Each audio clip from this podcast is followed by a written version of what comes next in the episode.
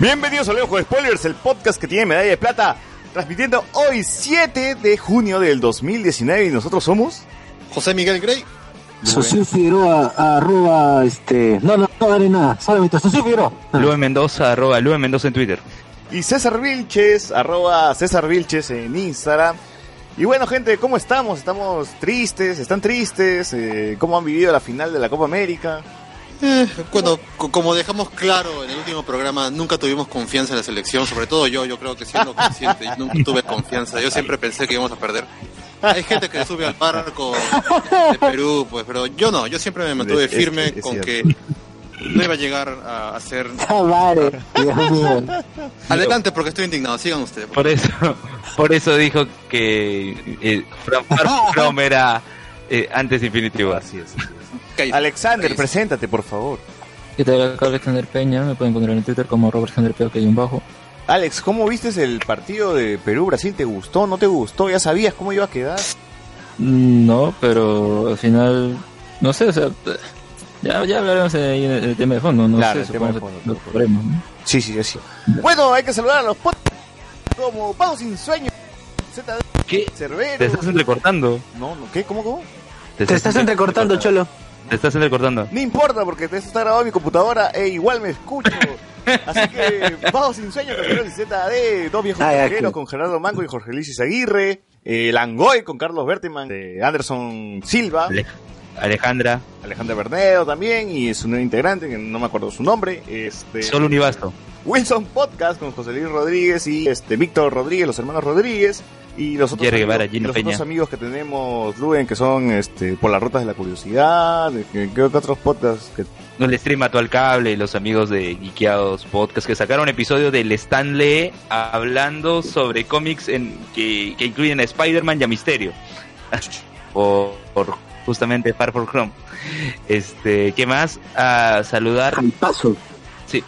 Saludar también. Hay un podcast que ve el tema de paisaje sonoro que lo produce Vanessa Valencia, que es la comunidad de la escucha. Eh, lo recomiendo. Sí. ¿Cómo es eso del Eh, paisaje sonoro?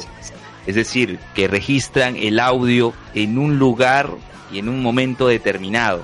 Ponte que tú estás, eh, ponte en Ohashi comiendo makis y pones la grabadora.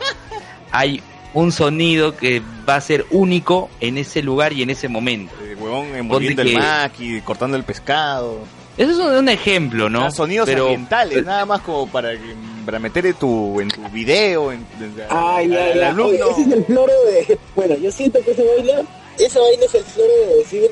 Puta, no queremos editar ni pincho. Nos reunimos cualquier. Oye, si hay trabajo de edición, porque justificación. es que no es, es que no es un podcast de, di- de diálogo. Se registran esos audios con un fin determinado. Entonces, lo que presentan es diversos audios.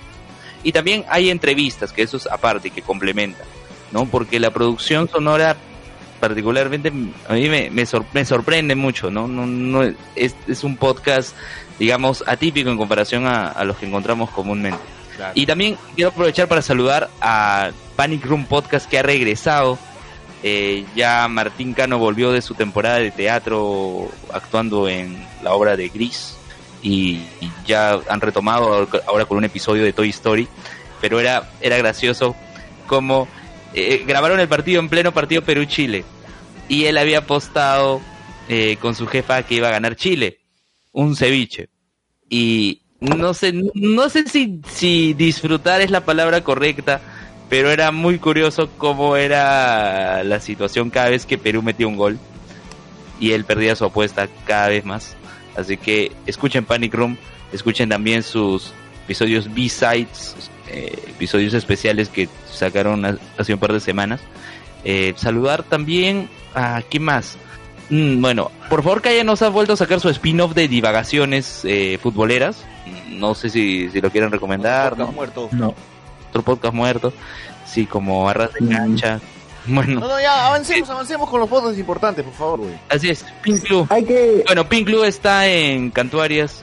Así que vayan ahí si quieren maquillaje, si quieren Varias, eh, maquillaje Sí. original de Estados Unidos, tienda 105 en Cantuarias. Y también, si eres fan de polos y poleras con diseños nerd, tienes que ir a dónde, Luis?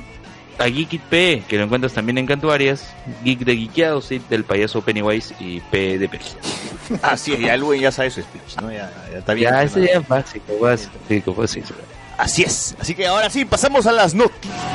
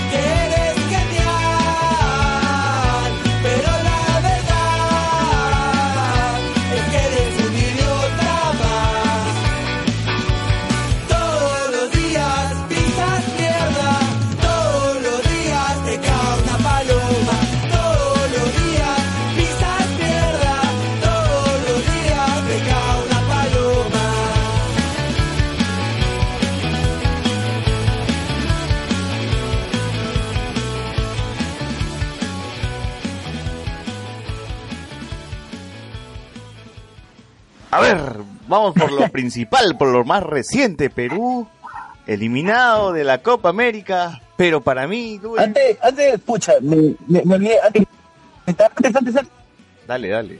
¿Qué ibas a decir, este, por favor? antes de, antes de empezar con, antes de empezar con lo del fútbol, quería, quería este, hacer los, los comentarios de, Ah, los verdad. comentarios de, de Evox, pues. Cierto, cierto. A ver, tienes comentarios en mí Los comentarios de Evox. que nos reclaman a veces que, que está mal el programa, Claro, claro. que está bien, ya la gente sus... Ya, a ver, los comentarios. El vodka...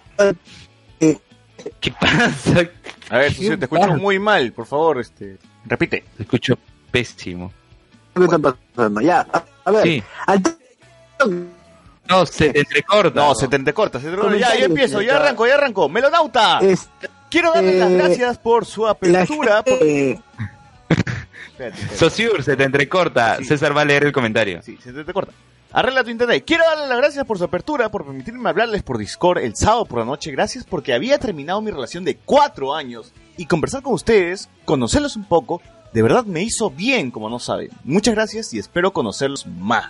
O sea, fueron los doctores corazón. Noche de discordia no solo sirve para hablar huevadas entre nosotros, sino que también resolvemos problemas de corazón, como ya está claro aquí. Eh, ¿no? ¿Cuántas horas hablaron con, con el amigo melómano? un par de una hora o una hora y media, ¿no? Pero no nos contó nada sobre su relación, o sea, recién nos enteramos de eso en el comentario que nos dejó Nivos, pero desde aquí un saludo a Melonauta que también ayer estuvo con nosotros hablando de Spider-Man Far From Home en, en Discord. Y, y gracias nomás por escucharnos, por estar ahí, por, por descubrir, a- descubrir este podcast, porque dice que nos descubrió gracias a que escuchaba antes Moloco Podcast, y ahí se puso a investigar un poco sobre los podcasts peruanos, ¿no? Y, Claro. y nada, pues no, Carlos, eh, Socio le dice gracias Papu, y Alberto C le pone, eso solo demuestra su calidad humana. Sigan así. Ah, es verdad.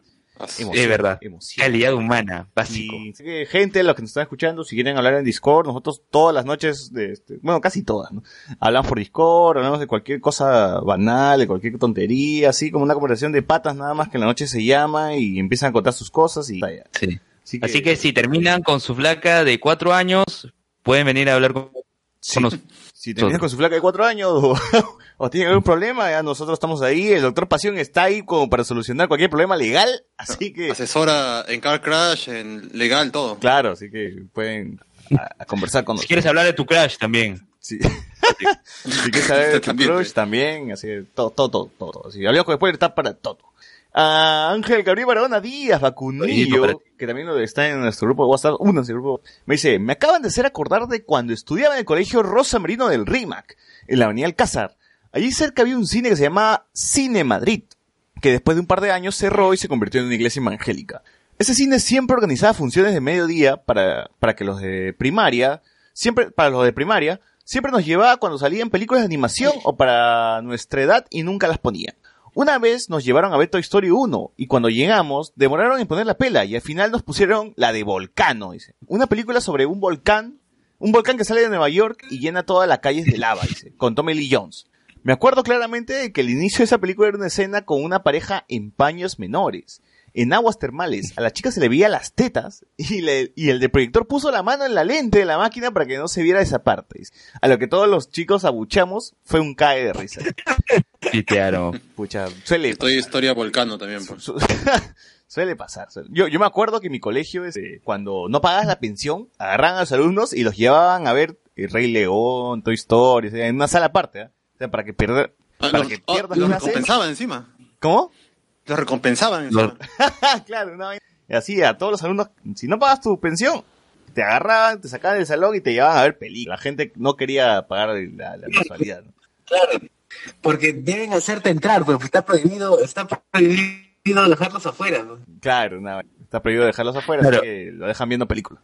Claro, yo recuerdo que, bueno, en, en el colegio eh, le hicieron ver una película de Los Miserables, no Los Miserables con Hugh Jackman, sino una más antigua. La anterior con Jam, con, Jamba Kevin Jam es Costner. con Jam, ¿cómo se llama? Jamba Jam este. Había- ¿cómo sí, se llama sí ese me acuerdo que había una película de Los Con- Miserables bien, Taken, pero con Taken, huevón. bien anticucha. Con Taken. No, con él no, había mu- mucho más antigua todavía. Claro, había una película mucho más antigua. Y mucho y más recuerdo que la vimos. Sí. Y en el ¿No era con la que es con Uma, con Uma Thurman? No, no, no, no. Una más antigua. Había más una antigua. bien, bien anticucha. Este. Dale, dale, Luen. Yo no sé cómo tenían, Ya, ya. yo no sé cómo tenían el video de eso, pero sí, yo recuerdo haber visto esa. Recuerdo ya en, en la universidad vimos la versión de Hugh Jackman y, y recuerdo que acá eh, no muere Javert, me parece que, que cortan antes, no, cortan antes de que muera Jan Valjean, sí muere Javert en la de Hugh Jackman. Si, si me equivoco, corríjanme. La versión que menciona Pero Luen la- pero la es- anterior- es- son Los Miserables de 1978. Donde Javert es interpretado por Anthony Perkins. Para los que no se acuerdan, Anthony Perkins es el mismo que hace de Norman Bates en Psicosis de... Uy. Claro, claro, claro. El gran. que, así Y, que, y que este, se lo pusieron a los niños de 5 años, Luen. en Sí, oye, a mí también me pasó lo mismo, Luen, a mí- lo mismo que Luen, a mí yo tenía, ¿cuánto? Mis 10, 12 años. Esa misma película. Esa película, y pucha, la gente cómo se quedaba jata en el, en el salón. larga. ¿Cuánto, cuánto, du- cuánto duraba? A ver, acá, acá debe dar la sé, duración. pero era larga y no era para un chivolo de 12, 10 Yo años, recuerdo, que- yo recuerdo Era- que una vez 150 minutos, o sea, pero, la se- pero se sentía larguísimo. Sí, sí. Dale, Yo recuerdo que asi- eh, asistía, asistía a un grupo, asistía a un grupo religioso y nos, habían dicho que íbamos a ver, que íbamos, claro, claro, algo así, que íbamos a ver Pokémon y al final nos terminaron llevando a ver Marcelino Pan y Vino, weón, en una sala de mierda.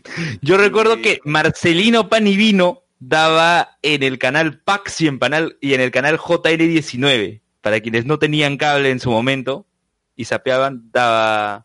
Y se masturbaban, pensaban, pensaban que JN19 era uranio 15 y se masturbaban con el padre. También me acuerdo Bueno, que- menos no llegaban a ver. Cuando estaba en secundaria, Cueros, cueros. cuando estaba en secundaria nos hicieron ver una película de Metamorfosis de Frank Kafka, que estaba bien, y también de Crimen y Castigo de Dostoyevsky.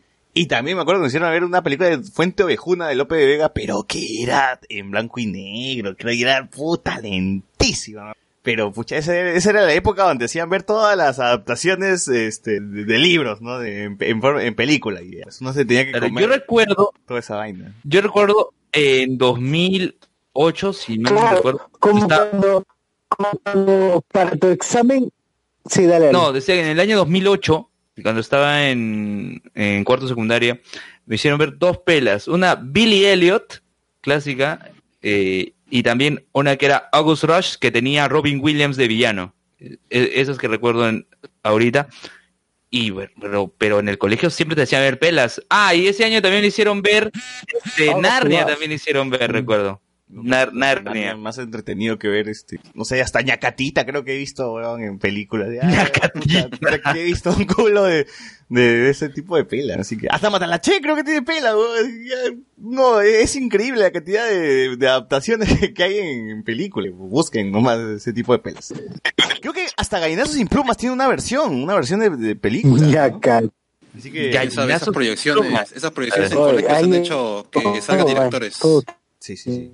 A ver, como socios se siguen recontando, sigo leyendo, porque dice Anónimo, ¿qué hubiera pasado si Chucky hubiera llegado a las manos de Sid, de Toy Story? Saludos desde la parte de atrás de una combi. Qué tal crossover, Sid. Sid hubiese perdido la cabeza, ¿no? Lunática Black dice, el pata del diploma seguro ni llega a la mitad de la carrera, solo quiso hacerse el famoso. Está como los de economía de San Marcos, que se pueden graduar, entre comillas pones, faltando dos ciclos o dos años, como varias Dos años. como varias carreras, como, como, la Richie. Así que imagínate. ¿no? Eh, ahora sí vamos a hablar sobre el partido, sobre el fútbol, porque Luen, ¿cómo viviste primero el partido contra Chile? O sea, ¿dó- ¿Dónde lo viste? El partido, el partido contra Chile, esencial. Lo vi en el, lo vi en el molde Santa Anita, lleno total. Este, lo que sí fue complicado llegar. Fue complicado llegar, este, lo que normalmente era con un, con un carro para llegar ahí, tengo que tomar dos carros. Este, encontramos lugar, mi novia y yo, felizmente. Eh, vimos el partido, comimos la emoción de la gente, esencial. Y era curioso porque eh, la pantalla se, se veía el partido, pero eh, no, no funcionaban correctamente los parlantes. Creo que luego lo solucionaron, pero para ese momento mi novia y yo ya estábamos escuchando a Gino Bonatti en RPP. O sea, veíamos Ah. el partido y escuchábamos a Gino Bonatti. Claro. A ver, Claro, y ¿cómo- ustedes saben que la radio te spoilea, o sea, Claro. nosotros escuchábamos gol antes de que apareciera en la pantalla. a ver, tú, José Miguel, que siempre tuviste fe en la selección hasta ese momento. ¿Cómo- Bueno, mientras me despojaba de mi camiseta de Perú original, eh, Para ponerte la maratón que se despinta. Claro, esta, no, yo creo que, que vi los últimos 15 minutos de, de- del partido, luego vi un resumen en, en YouTube y bueno, sí, sí Hoy, bien. o entre sea, los resumos así nomás, Perú-Chile. O sea, sí jugó bien el equipo. O sea, habría que ser muy, muy malo decir que, que no, que no estuvo jugando bien, pero eh, yo creo que la gente se ha emocionado al mil por ciento. Pues no, yo, como digo, solamente vi los últimos minutos, de ahí vi un resumen y nada más, pues. Pero Sí, sí, yo- sí me pareció que jugaron bastante bien. Yo sí la viví como si fueras en est- estadio. Yo estaba. Mismo eh, estadio. a mí me tocó en Mira- beberlo en Miraflores, eh, la calle Berlín, para De verlo. beberlo en Miraflores, en calle Berlín, cerca al Kennedy, y pucha, esa calle estaba prácticamente cerrada por los hinchas, porque todo el mundo se había metido en la pista, estaba viendo el partido, ya no le importaba si que pasaba el carro, ¿no? Y era increíble Claro. cómo la gente gritaba y la vivía y sufría, y, y la clásica, pues, ¿no? Eh. El que tiene, el, el bar que tiene la tele sin HD, lo ve antes del bar que tiene la tele en HD, ¿no? O sea, en un bar gritábamos, le- gritábamos como que, ¡wow! Casi, el gol, y en otro bar, 10 segundos después gritaban el gol, ¿no? O sea, nosotros despoleamos del bar de esquina a esquina. Y se notaba. Claro, ¿no? Miraflores era, Miraflores era el lugar de la emoción esto, interrumpida. Claro. Es- fue- fue- fue- y la verdad es para mí, pucha, ha sido... Para mí era la final, ya. ya, es- eh, para mí la semifinal era mi, era mi final, ¿no? Yo, yo había dicho el, el programa pasado que ganaba 3 a 0 Perú y nadie me creía y ahora, pero no ganó 3 a 0. Me llevé la polla, Luen, Cierto. así que esa polla es mía. Claro. El pollón. sí. No, pero, pero casi gana, casi gana Kim la polla porque primero fue, ella dijo 1-0. Y ella, ella cambió encima porque ella dijo, ah, no, la final juegan domingo, porque ella decía que ganaba Chile. Ah, no, cambio a Perú, cambio a Perú, Pero porque yo dije quería... 3-0, cholo. Yo dije 3, así, nadie me creía, me creyeron loco. Dije, Perú gana 3. Si hubiésemos hecho programa a mitad de semana, hubiese dicho que Perú gana tal vez 3 a 0 también con Brasil y hubiésemos ganado. Pero como no hicimos programa, Hubiéramos hecho noches de, no noches de discordia. Claro, no, no pasó nada. Perdió. Hubiéramos hecho noches de discordia, pero creo que faltó un amigo como me, como melómano que nos pueda acompañar. Claro, una- y bueno, pues perdimos, ¿no? Igual, este, lo que, lo que se vivió con Chile ha sido una de las experiencias más chéveres que haya vivido en mi vida viendo a la selección. Ganamos a, Chile 3 a 0, tapamos un penal. Ya para mí, un 10 minutos más y se traían el Huáscar, como dice el meme. Yo para mí ya yo salí feliz, ¿no? De, de Miraflores. Porque de verdad fue toda una fiesta. Todo el Kenny estaba lleno de hinchas, de música, de, de barrista, de banderas, de todo. O sea, parecía estadio mismo. Y fue muy bacán y la gente que estuvo por allá seguro que la, la ha disfrutado un montón. Doctor Pasión, ¿usted cómo vio el partido? Con... Preséntese. Hola, ¿qué tal? Soy Perpasión. Eh, lo vi en mi casa, tranquilo. Bueno, lo vi con mi papá en, en su cuarto. Y obviamente, este, como es en HD, pucha, nos spoileaban los goles. Pero la verdad, fue, fue una, este, una grata, una grata vista.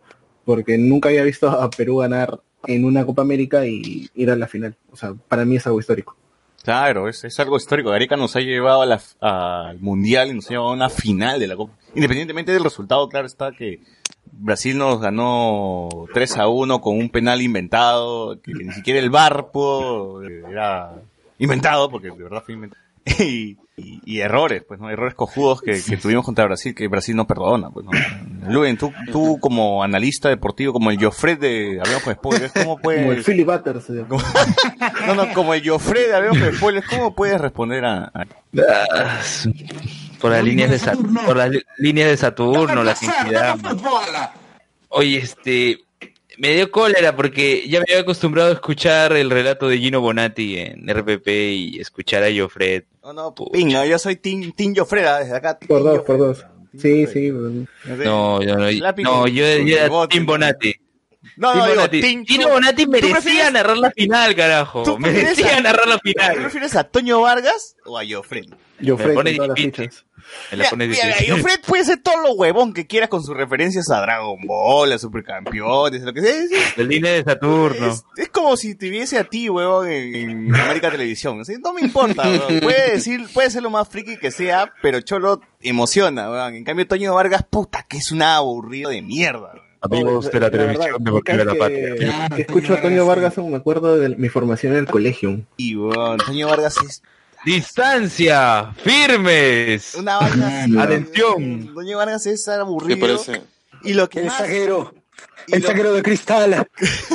Y lo que más me jode de un periodista, weón, que el periodista no dé su opinión, algo que Toño Vargas nunca hace. Toño Vargas es un robot, weón, siempre está hablando bonito, educadito, nunca dice lo que siente, si le incomoda, No se si le emociona. jode, Tiene no sentimientos, Toño Vargas. emociona. Claro, esa es la huevada. Cambio, Fred al menos si le incomoda algo lo dice, si quiere incomodar, da igual, o lanza su, su huevada, o sea, como sea, ¿no? Como, como los periodistas deben ser, pues, Luen, o sea, no, no pueden ser un robot que, que, que sigue las órdenes de tu jefe y ya está, pues, no, weón. No puede Tienes que ser tener opinión. loquendo. Tienes que, claro, no puede Mejor- ser loquendo.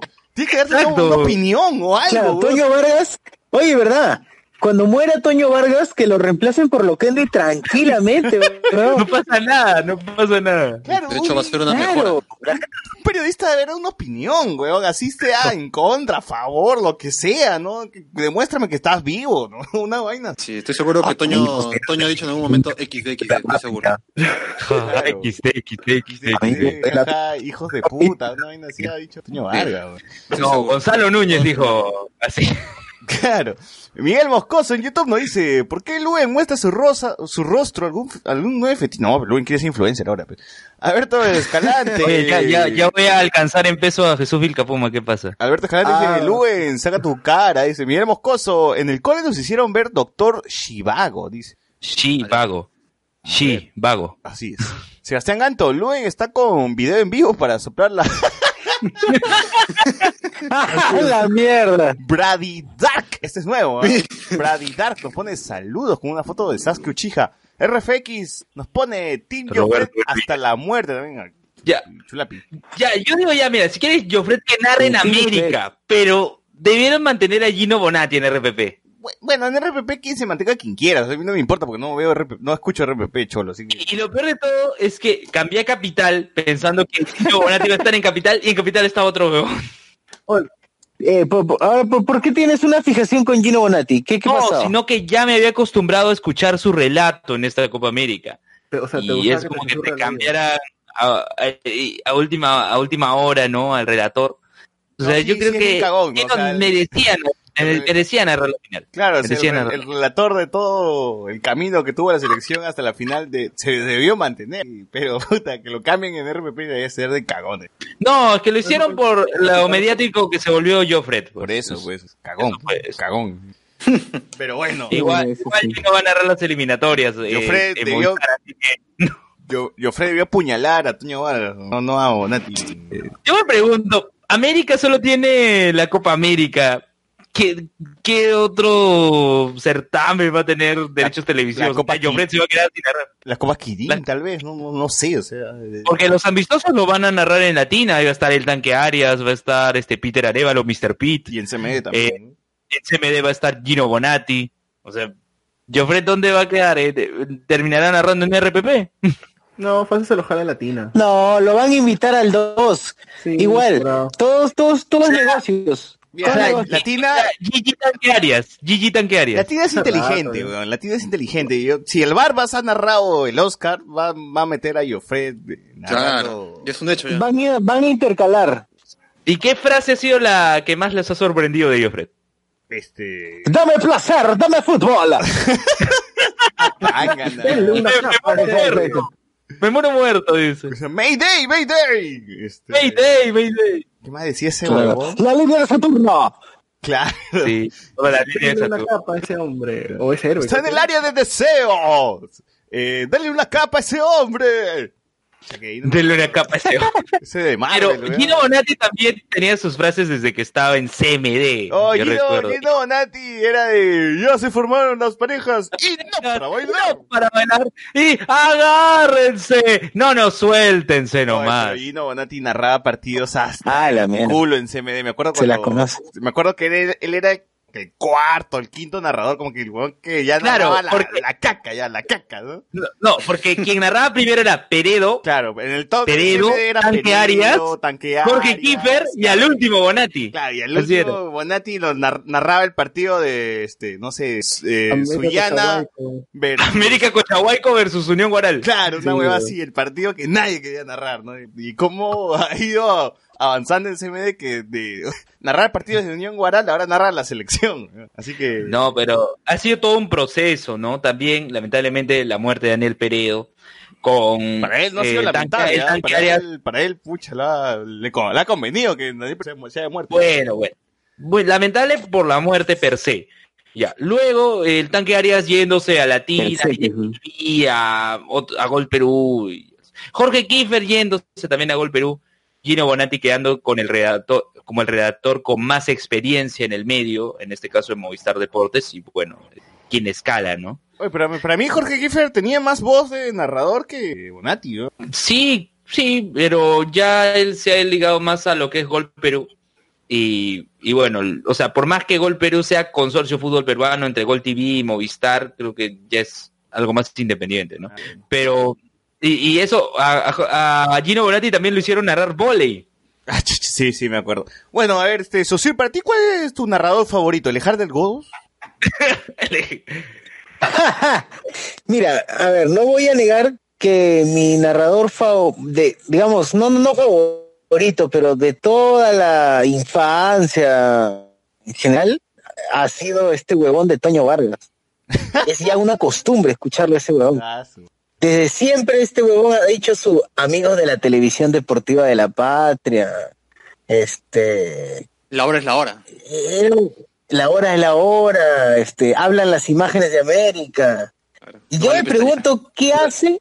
¿Qué hace durante los otros días del año en donde no hay campeonato de fútbol que transmita, que sea transmitido por América? Pucha, lo ¿Verdad, congelan, lo congelan y ahí lo dejan, pues, ¿no? Hasta- Claro, es, es como yo creo que sí, es, sí, exacto, exacto. Eh, lo congelan a lo Boqui, a lo Boqui, y re- porque el pata está igualito. Oye, ¿verdad? Está igualito. Ah, los apareció en 90 está pantalla. igualito, ¿no? A ver, doctor Pasión, para usted, ¿cuál, cuál es su narrador de- favorito? Oye, de verdad, este, a mí me gustaba bastante cómo narraba el pata de ovación. ¿Cuál? Este, ¿Que elejar del Godo? ¿Mickey? ¿no? Sí, a mí sí me gustaba cómo narraba. El legal del Godo. Claro, eh, me, me gusta, o sea, yo me acuerdo que ponía la, la televisión, que entonces también narraba este, este weón del canal 4, y yo lo, yo este, lo silenciaba y ponía la radio, radio ovación, ovación y, y así veía el partido. Ovación, un mundo en sintonía. Claro. Era- Un era- era- Perú en sintonía, un Perú, Un Perú, un Perú era antes, cuando ya tuvieron su página web, ya cambió Un Mundo en Sintonía. Bueno, en, en pantalla pueden ver a, Chucha. mi narrador este preferido, que claro, ahorita no está narrando nada. Ah, su este, Kanashiro. Kanashi. No, está narrando en DirecTV Sports. Está narrando Sí, DirecTV. pero ah, para los pudientes que tienen directivo. Yo tengo Movistar, ¿no? Oye, pero ve, pero ve a los lugares donde hacen apuesta total, te apuesto y lo puedes escuchar. Ah, que voy a estar yendo, huevón. Mi jato veo el partido. Así que yo soy Que team casa Kanashiro y de ahí me gusta este Mr. Pete, eh, que, que Mr. llora. Pete- Peter Areval. Que llora, Peter Areval, que llora cuando mete goles Perú. así. Claro, yo recuerdo, yo recuerdo que en el año 2010 para el Mundial de Sudáfrica conocí a Daniel Kanashiro, Chucha. porque ¿Y tu foto? Justo- ¿Y tu foto? No, si no hay foto no vale. Si no hay foto es fake. Ah, Claro, si foto- así fue como, de, de- por ahí debe estar perdida No, la no, da- foto. dame la foto para pasarlo ahorita en YouTube para que la gente lo vea. Si no, si no pongo la foto de Bate. Sí, Para que es del mismo taller, curiosamente, ¿no? Ah, sí, sí. sí. En ese taller, eh, Jaime No, Guerrero no, nos llevó. Conocimos no a Fleshman también. Conocimos a Fleshman, conocimos a, a, a Mr. Pete. Conocimos- en, en sí, sí recuerdo haber conocido a, a Daniel Kanashiro, nos comentó que él empezó narrando Copa Perú. Sí. Y Jaime Guerrero también destacaba de, de Daniel, este, eh, que él en el entretiempo, digamos que siempre tenía como un, como un ritual, ¿no? Eh, salía de, Luen, te perdí. agarrado en un primer tiempo, como que, eh, como que si estuviera de- empezando de cero, ¿no? Y, y bueno, lo destacamos y me, sorprend, me sorprendió, ya que hablamos de, de Kanashiro, eh, estuve escuchando el relato de, de los goles a Chile, estaba como que hablaba muy- demasiado, pero decía, gol, gol, gol, carajo, gol, gol, gol, carajo, gol, gol, carajo, algo, algo así, que eso no escuchaba en sus relatos cuando estaba en ATV, ¿no? Acá Ya, ya le, mucho gana, más le gana el hincha. Ya. mucho más acelerado. Yo recuerdo no, eh, en un mundial en ATV estaba Kanashiro con Diego Rebagliati y, y estaban las llaves de cuartos de final para semifinales y había la posibilidad de que los cuatro semifinalistas sean sudamericanos, cosa que no ocurrió. Y Kanashiro dijo, no, yo sueño, Diego, con una semifinal sudamericana. Y a- entre los otros equipos estaba Japón. Y Diego Rebagliati le dijo, oye Daniel, pero tú eres esponja, no puedes ir en contra de tus orígenes. Ah, su. Y como que Daniel se quedó callado. Sí, se quedó callado. Se quedó callado y, ahí cerraron. Comentarios de YouTube, RF que nos dice, a mí una vez me dijeron en el cole que íbamos a ver La Noche del Demonio y luego lo cambiaron por Capitán América Primer Vengador, por lo demoníaco de la primera película. RF que también dice, Por Red School. se, se jalan a Joffred a esta guerra y listo, ya ves, Joffred tiene futuro en este Ah, claro. GG, GG Mr. G. Así que Mr. J va a ser. A ¿viste? ver, Miguel Moscoso dice, se fue Messi y ahora ¿Quién? quién salvará el universo. RFX nos pone, G no es conocido por el Andrés. Andrés no. Andrés, ¿por qué? Estaba solo. Estaba solo Ramón, ¿verdad? No, No, no. estaba solo, estaba solo era de, del, del tanque Arias, pero el Andrés, Andrés, ¡Andrés! no, Andrés, porque ¡Andrés! ¿Por qué? Claro, ese es el Estaba tanque Arias, solo. el tanque estaba Arias. solo. Así es. ¡Oye! Miguel Moscoso dice, Jai Portoño Vargas, nuestro soldado del invierno. Nada como Joffrey diciéndole Spider-Man a Foyt. RFX nos dice, Kanakot narra bien a pesar de sus gallos, ha mejorado bastante. Y Marcos Caicho Sí, ha mejorado. Ese Mr. Pete es un comodín. Dice, sale en el 4 en este guerra, narra los partidos de Perú en Latina y comentarista reportero en Fox. Seguro es muy feliz los fines. No, pero Mr. Pete no es el de este guerra, ¿no? No, sí, en eso guerra está tanto Mr. G como Mr. Pete ahora. Jaime Guerrero y Peter Arevalo. Yo creí que era Jaime Guerrero nomás. Bueno, bueno, este Mr. Pete también está ahí entonces. Eh, entonces Mr. Pete en todos lados, huevón, está en Latina, en, en este guerra, en Fox Sport. Chamba es chamba. Oye, está, está sacando. Oye, pero es que tiene que aprovechar su época, pues. El Peter Ale- Arevalo Verso, weón. Peter Arevalo verso, ¿no? ya está en todos los Oye, canales. pero Mr. Pete no será el mismo de mi, no será el mismo Mr. G, sino que este son, no sé, pues, es su alter ego. O sea, no, no es, no, No, estamos- no, no estamos hablando de que dice espectacular.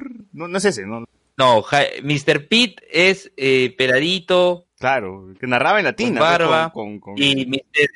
Claro, y antes narraba en el 9 también. Claro, o sea, no- y el otro es, es- Él narró eliminatorios en el 9. y el de espectacular es otro. güey. Mr. G, Jaime Guerrero, que sí fue mi profesor, él, él sí es el que dice espectacular. Claro. Y bueno, como comentarista tenemos que decir lamentablemente que Perú no ganó la Copa América y perdimos este, 3 a 1. Pero le ganamos a Chile en Pero le semifinales. ganamos a Chile, que es lo que importa, así que eh, para nosotros ese- esa fue la final, o sea, ya, ya está, ya, ya acabó para mí la Copa América, puedo haberme muerto y tranquilamente me iba con ese, con, con la buena imagen de Perú, Con alegría. Con ese buen recuerdo. con ese buen Ibas recuerdo. a las líneas de Saturno. Claro, me iba a la línea de Saturno, pero bueno, entonces solo queda eh, recordar la buena participación de la selección, que hemos pisado la final, el, el- el- ¿cómo se llama? La cancha? Maracaná. El Maracaná, que hemos pisado el Maracaná y, y eso, pues. ¿no? O sea, No el Maracaná de, que- de Jesús María, no, sino el estadio Maracaná. Así es. Y para la y, próxima y será- bien pisado, bien pisado, porque no, no, no fuimos un equipo que, que, que se echó para atrás, ha habido ataque constante, hueveos, pero igual continuamos Claro. atacando, no, un nunca, 5 a 0 nunca a repetir. Un 5 a 0 no se iba a repetir. No, obviamente. Igual perdimos luchando, eso es, es algo que no, no, no podemos negar, ¿no? Y, te, y nos deja esta imagen de Brasil replegándose totalmente para defenderse de Perú. Brasil, claro, de Brasil pidiendo, haciendo hora, Brasil con una tarjeta roja, Brasil... Oye, Gabriel Jesús empujando esta cabina del bar. En algún momento yo estaba viendo ya Perú versus un equipo amarillo cualquiera, o sea, ya ni siquiera de Brasil, se me cayó el nombre de Brasil y estaba viendo a Perú atacar, atacar, atacar, y yo decía, aquí este equipo, no sé, Cantolaos, era cualquier equipo, ya No, es el defensor San Alejandro de Pucalpa. cualquiera, o sea, cualquier equipo de mierda amarillo, pero ya no veía a, a Brasil, se me quitó el nombre y solamente veía a Perú versus un equipo amarillo que se le podía ganar. Y Es que lo que hizo Tite fue sacar a Coutinho y a Firmino. No, no, no, los antes, antes, antes de esos cambios, este, Brasil estaba contra las cuerdas. Ah, Antes- sí, fue es- hasta antes de la expulsión de este de Jesús, Gabriel Jesús. Gabriel Jesús, o sea, estaban, estaban contra las cuerdas. Y ¿Cómo bueno, llegaba Sam- Perú en esos momentos? Y, Por favor, que aquí ya llegue un gol, ya en algún momento empatamos. Pero bueno, no, no, no se dio. lamentablemente. A ver, comentario en YouTube, Carlos Dorado. ¿Vieron los montajes de Endgame con la selección? Qué preciso. Lástima que no se cumplió. Sí, bueno, lamentablemente, bueno, ya la, ya, ya, para la próxima Copa ya, ya veremos cómo le va a Perú. A ver, este, Con fe. ¿seguimos comentando o quieren algo más, algo más, algo más que decir tienen o seguimos hablando del siguiente tema? O pasamos al siguiente ¿Qué, tema. Qué- qué te pareció el, el arbitraje en este caso? Muy Eh, bien, muy el bueno, del muy chileno. bueno, Muy bueno, ah, no. Bueno, ¿viste el arbitraje de el tercer puesto entre Argentina y Chile? No, ese partido sí. no, Oye, se le fue de las si manos tuvi- al paraguayo. ¿eh? Sí, oye, ese árbitro si nos hubiera tocado, puta madre. No, no, no, no. Sí, Vi, la, 30-0, falta, la, vi la supuesta falta que hizo Messi, que no me pareció ni falta ni, ni nada, no, o sea, no me pareció por una roja. ¿no? Vi eso, nada. Y ya me imagino cómo habrá estado todo el arbitraje. No, sí, terrible. Y bueno, pues ya acabó la Copa América, Perú quedó segundo después de dos Copas Américas en las que quedó en tercer lugar, sin contar la Copa Centenario. Así es. Y ahora en 2020 hay una nueva Copa América. Que no, esta no vez sí ya, ya, ya nuestra. Ahora es personal. Sí, ahora es Copa América 2020, esta vez es personal. Así que esa Copa sí es nuestra, así que no, no lo dude. Muy bien, pasamos al siguiente tema, que Luen quiere hablar en nuestra sección, tu universidad de mierda va a cerrar. Eh, Sí. Esta vez... regresa, regresa después de tanto tiempo. Pues regresa. Después de. Luen, ¿a quién le tocó el chasquido a- ahora? ¿Quién desapareció? Por favor. Esta vez le tocó a la Universidad San Andrés, eh, que está en Y Independencia. te viene cada mes. Así Claro, es. que solo, tiene, que solo tiene tres carreras. Derecho, contabilidad y administración. Que su página es una basura. Porque A la mierda. Oye, ¿has visto la buscar- fachada, los banners que tiene? No, no, Esa foto es actual. intentaba buscar este, información en su universidad, pero no me abría ningún enlace, weón. Quería darle clic a al menos a algún, alguna carrera y nada. O sea, su- ya si su página es una cagada, no, no sé cómo será la universidad. ¿no? No, y eso que tiene su fanpage, pero su fanpage escribe todo en mayúscula, este, pucha, como si fuera la fanpage de, no sé, este, los amigos del Cóndor Mendoza 2000, 2024, no sé, algo así. Ahí pueden ver a la gente de YouTube que tenemos una imagen de la Universidad de San Andrés con un Photoshop terrible. Que ese cielo... ¿Eso es un render? que ¿Eso es un render? No, no es un render, pero el cielo, ese cielo ni cagando es de Lima, ¿no? Ese cielo, ese cielo debe ser de, de Holanda, pues, ¿no? De, de qué país será, pero no, no es de Perú. A ver, ¿qué, qué dice? La Universidad San Andrés es una universidad privada de tipo societario ubicada en Independencia. Y tiene una población de 505 estudiantes. O sea, o sea, pato, ya- claro, algo que de- decíamos siempre con colegas allá por, por CICE, ¿no?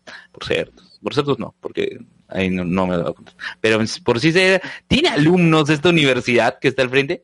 Y no, decía, sí, sí tiene alumnos, pero mm, quizás este los veamos más por el turno noche, no tanto por la mañana. Y bueno, por lo que vemos Claro, en- da la sensación, da la sensación de que fuese una casa abandonada, pero que sí es, que se limpia, ¿no? O sea, lo, lo limpian, pero es como una casa abandonada, parece, parece que es una casa abandonada. Sí, así es, parece.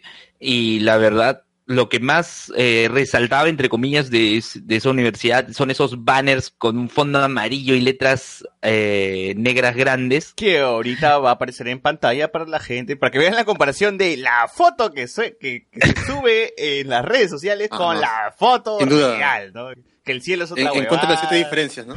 Encuentra las siete diferencias que el cielo es otra huevada. Sí. que, que al costado la, a la derecha, la imagen de la derecha que pueden ver, no, no, no, la fachada no está a colores, no, ni nada, pero acá en la imagen real sí está a colores, ¿no? Y no sé qué cosa han implementado. Y está su bannerzazo grandazo, pues en amarillo, como diciendo aquí este concierto hoy día de Chacalón con, con Maricán y Marín.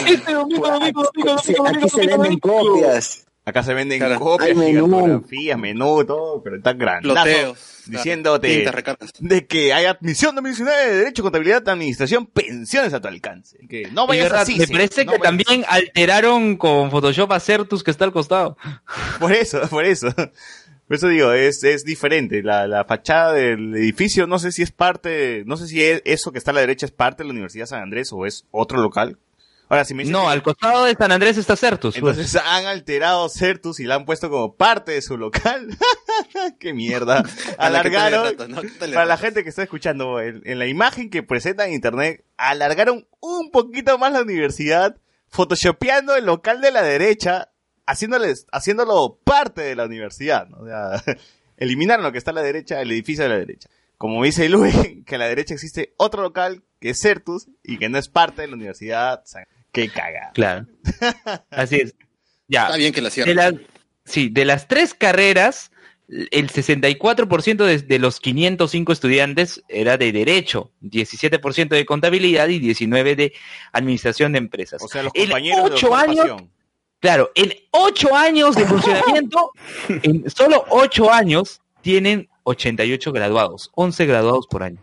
Oye, yo creí que la tenía dos años. Yo, yo leí que tenía dos años de existencia. Mira, mira, yo voy a Independencia desde octubre del 2016 y siempre he estado en esa universidad. Mira, yo, desde que yo perreaba en el Honey que está al frente, En el weekend, en el weekend. en el weekend existe esa universidad, weón. Existe. Pero siempre fue, siempre fue así de rara. ¿Qué es? Na- nadie sabía qué era, cómo entraba la gente, porque ni siquiera las puertas estaban abiertas, son un portón. Claro, claro. Pero bueno, ah, mira, ahora Oye, que veo la imagen, se borraron el poste también, weón. Hay un poste al frente y, y ya no están los cables. ¿no? Mira cómo No poste, venden. Basiconcio. ¿Cómo venden esto, weón? Ahora, la universidad ha emitido, en su página web ha emitido un comunicado Oye, ¿te cargó la página web? Sí, sí, sí. Eh, la Ah. universidad ha emitido un comunicado y dice lo siguiente. Eh, bueno, eh, primero se muestran, eh, parece que con ganas de apelar, y dice, la universidad ha cumplido con presentar todos los requisitos exigidos en las condiciones básicas de calidad, siendo los fundamentos del informe técnico que acompaña dicha resolución perfectamente subsanables. O sea, dice que todo, claro, dice, Dice que, ¿qué? ¿Que todos qué? Subsanable. que to- ay, que todo es subsanable. ay. Dice, la universidad continuará sus labores de forma nor- normal hasta revocar la mencionada resolución. Que no va a pasar, evidentemente, porque O sea, sí, tiene bueno, ciertos días para apelar, pero en 15 días van a solucionar todo eso. A ver, ¿qué dice, la, ¿qué dice SUNEDU? La universidad no demostró tener objetivos institucionales claros, ni pudo demostrar que sus reglamentos de seguridad y sus protocolos para el uso de laboratorios cuenten con aprobación legal. Se detectó inconsistencias en los sílabos, Dios mío, en relación a las horas de dictado y número de créditos. así como sílabos con altos niveles de similitud con las propuestas de otras universidades, es decir, han hecho copy-paste. Ah, sí. Ponte que, ponte que Saussure haga un sílabo para un curso, no sé, de redacción o de metodología y que alguien de los USAN diga, ah, mira, este, este pata Figueroa ha hecho un buen sílabo, toma acá. Te cambiamos nombre, cambiamos algunas cosillas y lo presentamos. Pélatelo, Que no, que no, no, no, Alucina. eso no, no pasa. ¿Que, No, pues, no, pues, ¿cómo vas a hacer eso? que no? Bueno, tendría que ser.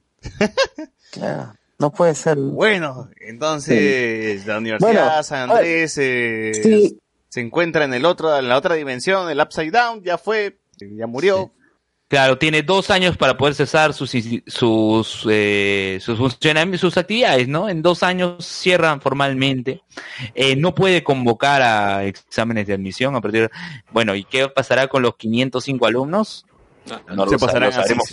Se pasarán así. O sea, por si acaso el plazo mínimo para cerrar es dos años. O sea, puede cerrar en dos meses como puede cerrar en dos años. Si quisiera, ¿ah? Ajá, Pues dos sí. meses Bueno, si no, no, quisiera. no es si quisiera, no es si quisiera. Primero tiene que dejar a todos los alumnos en las en cualquier universidad. Este, Reubicarlos, con- reubicarlos. Ajá, reubicarlos con a una universidad que ya tenga, ya sea licenciada.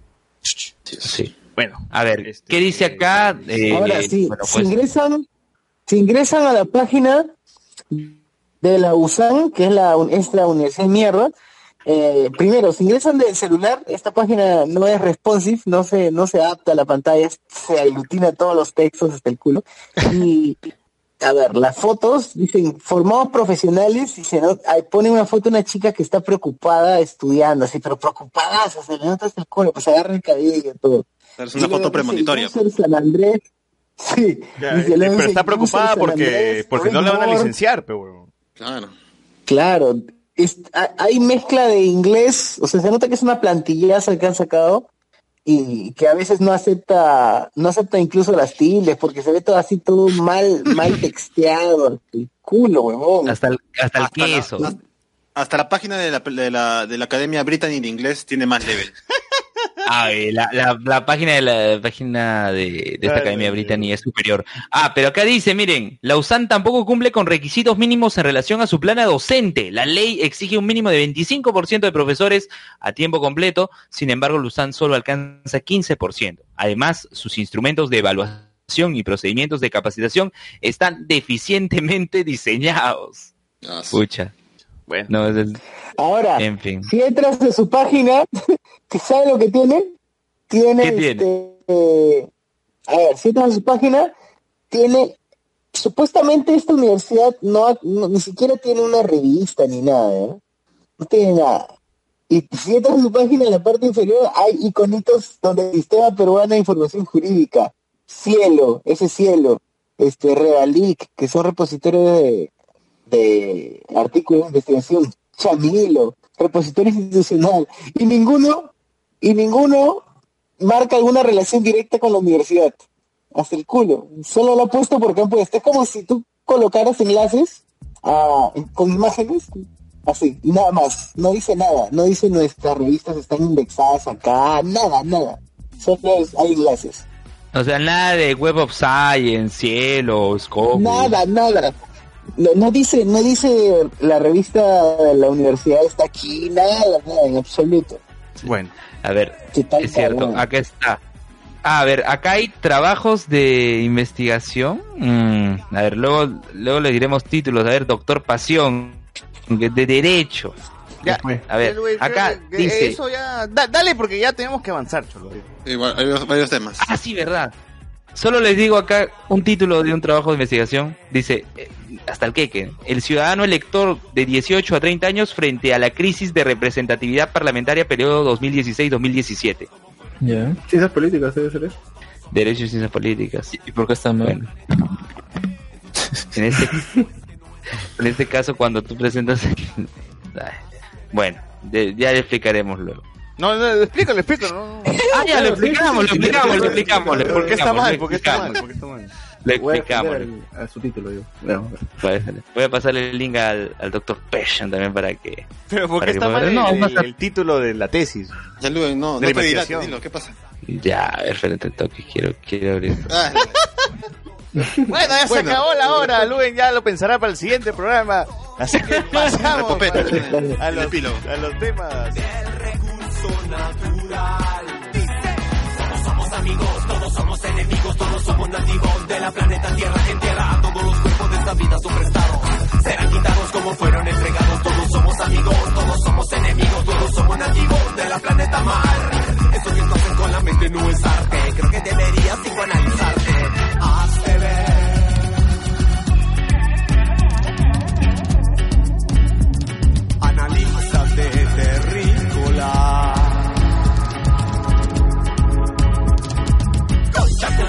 Espacio sideral. Retumban los parlantes para el concierto universal. De integración planetaria y estelar. Los marcianos de la Tierra se van a expresar. Gira interestelar, vamos a llegar a toda la galaxia sin tenernos que trasladar. Gira interestelar, vamos a llegar a toda la galaxia sin tenernos que trasladar. Desde la concha acústica del campo de Marte. Concha acústica del campo de Marte. Concha acústica. You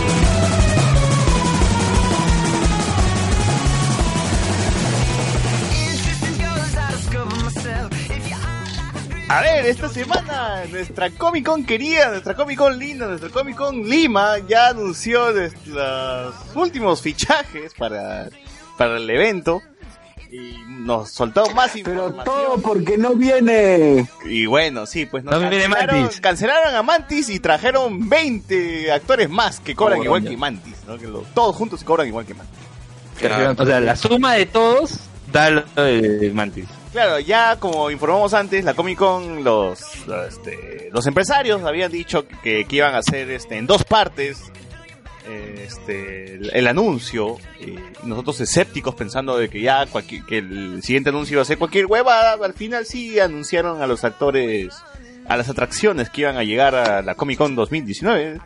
La Comic Con Lima 2019 y, bueno, pues, entre las noticias nos dijeron que Mantis ya GG desapareció, Thanos la borró y no hay forma de que regrese y está haciendo sus cosas en otro lado de Netflix. Pero nos dijeron de que el resto de, de los que ya habían anunciado la primera en la primera conferencia todavía van a venir. Y en la segunda tanda de invitados van a estar ta, ta, ta, a ver quién quiénes son que ya me olvidé. Ah, ya va a estar eh, la Ranger amarillo. La Ranger de amarillo. primera- Sordon. Sordon. Va a estar que- Sordon. que El Luen ya, ya está con un montón de ya. flautas en toda la boca. Ya, ya tiene, Así es, ya, ya no sabe qué hacer. ya. Estás, estás emocionado, Luen. Luen, Ya. Luen, debes estar soñando porque esta vaina es la Power. Power. power La Power Mórfico. Weón, tienes al. Tienes al. A Tommy, tienes a la borrilla amarilla y tienes a Sordon. ¿no? No puedes. Me imagino que la gente de Generación. Tokusatsu debe estar emocionada, ¿no? Claro, mínimo tiene que ir con su disfraz de alfa, de todas maneras. Claro, o no, Luen. ¿tú cómo Ay, ay, ay, ay, ay. ¿Qué te han dicho tus amigos de, de, Tokus, de Tokusen, de Generación Tokusatsu, de, de, de todo? Te soy sincero, no he hablado con ellos. De la emoción. Ah. De la emoción, seguro, Palabra porque- alguna. Porque Claro. no, No, en claro. serio, no hablo con ellos hace tiempo. Ala. ¿Pero qué? ¿No sabes nada? pero La comunidad no, no sabes qué, qué, qué- Ya hace tiempo como que no Ah, conversamos, so- pero veo que está conectado ahí el primo de Mario Hart. Ah, como ahora, como ahora ya quiere ser doctor, pues ahora ya, ya. Claro, Sí, ya, ya, ya no. no quiere manchar su imagen ya con pues. Power Rangers. ¿Qué ¿sabes? Power Rangers, Power? Eh, ¿Qué hablemos No, con me- Power yo, soy, yo Rangers? soy fan de los Power Rangers, siempre lo voy a hacer. ¿Qué pasa? Pero No, ¿no, pues ¿te sí. emociona? ¿Tú, tú así como fan de los Rangers, ¿te emociona que venga Sordon y la Power Ranger amarilla? ¿O tú hubieses preferido que vengan otros Rangers? Mm, yo creo que, Más bueno, hay que- flautas. entendiendo el mercado peruano, entendiendo, entendiendo el mercado peruano, yo creo que eh, ya es importante la presencia de, de los que ya han sido anunciados, ¿no? Eh, aspirar a más yo creo que va a ser gradual, ¿no? Dependiendo de cómo, porque miren, si están vendiendo más Power Rangers es porque el año pasado vino Steve Cárdenas y, Y jaló. y es así, ¿no? Sí, Jaló, no, cada cierto tiempo va- ah, hay gente que... Pero tú, así como fan, como hincha, ¿qué Power Ranger te hubiese gustado que venga? Claro. Ah, el Ranger Rojo de Fuerza de Tiempo. Ah, Wes, ¿no? Hubiese sido chévere que venga Wes. Pues, claro. Claro, sí, sí, sí. Ojalá que para la Sí. próxima, pero yo creo que lo, ahorita como los empresarios son medio cavernícolas, creo que recién se han enterado de que Power Rangers tiene más generaciones, ¿no? Ellos creen que ahorita Sí, Power sí. Rangers es la primera generación y se acabó ahí, ¿no? Pero ya, O, imagínate- o deben pensar de que esos Power Rangers están en transmisión ahorita, ¿no? Claro. claro, una cosa así. Como los Beast Morphers. Una cosa así, una cosa así. Pero bueno. Vean Power Rangers Beast Para la chicos. gente que es fan de los Power Rangers, de la Ranger Amarilla y Sordon estarán aquí. Para la gente que es fan de Harry Potter, nosotros tuvimos ahí un- como un debate pensando que, que iban a hacer otro, que iba, que, que iba a venir, iba a ser Malfoy, pero no, no va a venir Malfoy, va a venir el amigo que nadie se acuerda de Malfoy. Así que, Ah, qué paja, qué paja, qué, qué increíble. paja, Sí. increíble, sí, sí. El amigo del primo, del vecino, peor- del, del compañero de... Al que nunca enfocaban. Lo peor Lo es que lo triste, presentaron lo más triste de huevada Gregory Gold. Josh Herdman se llama el actor. Dale, Lue. dale, Lo más este, triste Sure. que es... Lo más triste de esa huevada es que cada vez que pasaban el video y enfocaban el amigo de Goyle, decía, el, perdón, el amigo de Draco Malfoy. Malfoy, Draco Malfoy, este, no había forma en la que no podías enfocar a Malfoy, porque el huevón este del amigo estaban siempre atrás. Atrás claro. Sí, Cuando, cuando mostraron el video, yo dije, cuando, ¿Quién chucha viene, Era weón? un video cuando, cuando mostraron el video dije, ¡Uy, viene Malfoy! Y no, era el que estaba atrás de Malfoy, ¿no? Y, ¡ah, la Claro. puta madre! Nos cagaron. De, de hecho, creo que se incluso, incluso se equivoca. El presentador dice, viene Malfoy. No, no, el amigo de Malfoy. Creo que él también se equivoca. No, no, sí, sí dice el amigo de Malfoy. Pero igual, o sea, ya... Bueno, para, para la comunidad de Harry Potter Perú, la Orden del Sol, o no, no, bueno, como se llamen, ya tienen su foto de 60 lucas. Porque sí, la fotografía con cualquiera de estos actores va a costar 60 mangos. A ver quién se va a querer tomar una foto con Colossus. Y no incluye la entrada. Por Y no incluye la entrada, No incluye porque la entrada... Claro, la claro, entrada o sea, nosotros 40 sacamos un promedio. Claro, la Nosotros entrada va a sacamos un promedio como que 40 soles la entrada. Claro, exacto. Eh, mira, supongamos que va mamá, papá, el niñito, el niñito, este, no sé, pues, este, botcito. y, Botcito. niñito botcito, claro, va, mamá. Eh, ya, es suficiente. Van ellos tres. A ver, por cada uno son 40 lucas, ya van 120 lucas. Claro. Y si mi hijo 60. quiere un Funko Ah. o quiere subirse a una atracción de Batman, como el Batimóvil, es Ujú. otro costo, ¿no? Que cuesta sus 10 luquitas más, sus 15 luquitas, sus 20, o, cuanto, o como cuesta, para tomarse una foto con el Batimóvil o con este, Claro, claro. Ya, el de claro. DeLorean. o- Supongamos que se sube a cinco jueguitos, a cinco jueguitos de mierda. Se sube a cinco juegos, a los 50 tres, lucas más. Los tres, los tres. ¿Ya? Ya va 170. Claro. Ah, los tres. Puta madre. claro, dice, ya va 220 entonces. 220. 220. Ahora, el chivolo es fan de, no, no sé, pues es fan de Gus. De Sordon. Porque Y le encantó. Sordon. O sea, vio en Eh, y él- Power Rangers. sí. Y, y Sordon es su personaje favorito del mundo. Claro, viejo. Claro, va a cosplayar incluso. Claro, Sor- Sordo es su personaje favorito del mundo. Claro. Y le da al pincho que, que, que, que no sea la cara, que este viejo esté el culo. No se parezca ni mierda. Claro, claro. Entonces, exige sus 60 más 60, porque quiere su foto para recordar. Pero, pero no, no sé, o sea, Eh. 60 lucas es por una persona o puedes ir con tu familia a tomarte la foto. ¿Cómo es la web? No, solo puedes. No, 60 lucas es por objeto que quieres filmar. No, no, o sea, si es, objeto, o sea, claro, o sea, pues. te dan, te dan, si quieres autógrafo, 60 lucas. Si quieres fotos, 60 lucas. O sea, si quieres los dos son 120, a foto más autógrafo. Pero si tú quieres una foto, Claro, claro, es yo con mi flaca, yo con mi mamá, yo con mi papá, o, o es yo solito. ¿Cómo es la, cómo es la foto? O sea, eso es lo que quiero- Eh, como quieras, como quieras. Ah, Como quieras, pero solo una O foto. sea, si quiero con mis 15 parientes, la foto igual 60 mangos, o sea, entre, entre cada uno pone sus 5 lucas, igual nos tomamos la foto. Claro, podría ser. También es una buena forma. Ah, es una buena forma. Pero bueno, eh, eh, van a estar, ya estaremos publicando, creo que ya lo publicamos por la, por la página, en qué fecha y en qué horarios van a estar cada uno de los Claro. artistas, porque no todos van a estar cuando se te dé la gana, chivolo de mierda. Así que recuerda, Van a estar dos, Recuerda- dos artistas, pues, por día. Por día. Sí. claro, sí, sí. Así que si tú eres Pero fan de... también tienen horarios distintos, ¿no? Claro, si tú eres fan de... Porque también va a venir Carl Grimes de The Walking Dead, el chivolo que pierde un ojo, eh, Chandler Riggs, y eres fan de Electra, ponte, eh, Lodi Young, de Daredevil, puede, eh, puedes tomarte una foto el día de- que van a estar. Así que puedes buscarlo. Va a venir, va a venir Electra de, Electra de Daredevil, las, La serie, Netflix. la serie de Netflix. ¿ah? La de Netflix. Sí, No sí. Carmen Electra, sino Electra. en Netflix, sí. Y también va a venir Oye, Nightcrawler. pero no viene ¿Quién va a ir a ver a,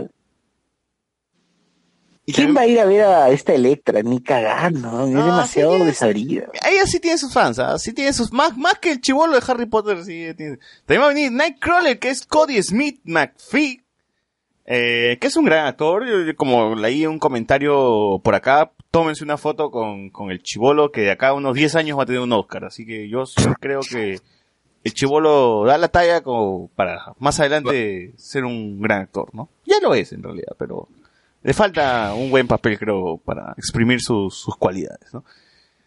Y como habíamos dicho, Exprimir. Colossus. Colossus, ¿no? O sea, yo no sé si por acá hay hincha de ¿Quién se va a tomar?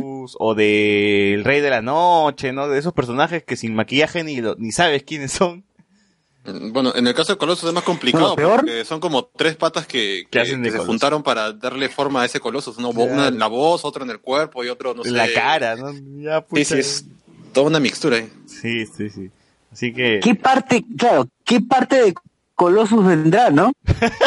Claro, este pata, ¿qué, Claro. qué parte de Colossus es? ¿O es la voz, la cara, el cuerpo, las piernas, La la, flauta? ¿Qué, qué parte? Quién Claro. sabe, a lo mejor el próximo año llega otra parte y así próximamente extienden. Cada Comic Con llega un Colossus. pues, Claro, ¿no? si el año... No, es mejor que una Hasta el Exodia, el Exodia en 2025. Claro. todavía, manifiestote. A ver, Alex, ¿qué ibas a decir, Alex? No, que hubiera sido mejor que cada parte viniera cada día. Claro, una huevada así, ¿no? Claro, y al final juntas todas tus fotos y Claro, lo tienes como Exodia, Voy a ¿eh? jugar los Colosos de la Muerte, una huevada así. La Colossus Com. La Colossus Con. Una, La Colossus. una mierda así. Eh, pero bueno, todo al esto- menos hubiera venido, al- perdón, disculpa, al menos hubiera venido el Colossus de los ex- de X-Men 1, 2 y 3, pasaba, Ya, sí, claro. eso pasaba. Porque ese pata es uno solo, no, no lo divides en tres ni nada. ¿no? No, pues ya. Pero Claro. bueno, igual no me quita las ganas de ver al magnífico este amigo de Breaking, Breaking Bad, que ya se me fue su nombre, perdón. Eh, El morenaje. el esa morenaje. Gusta Fring.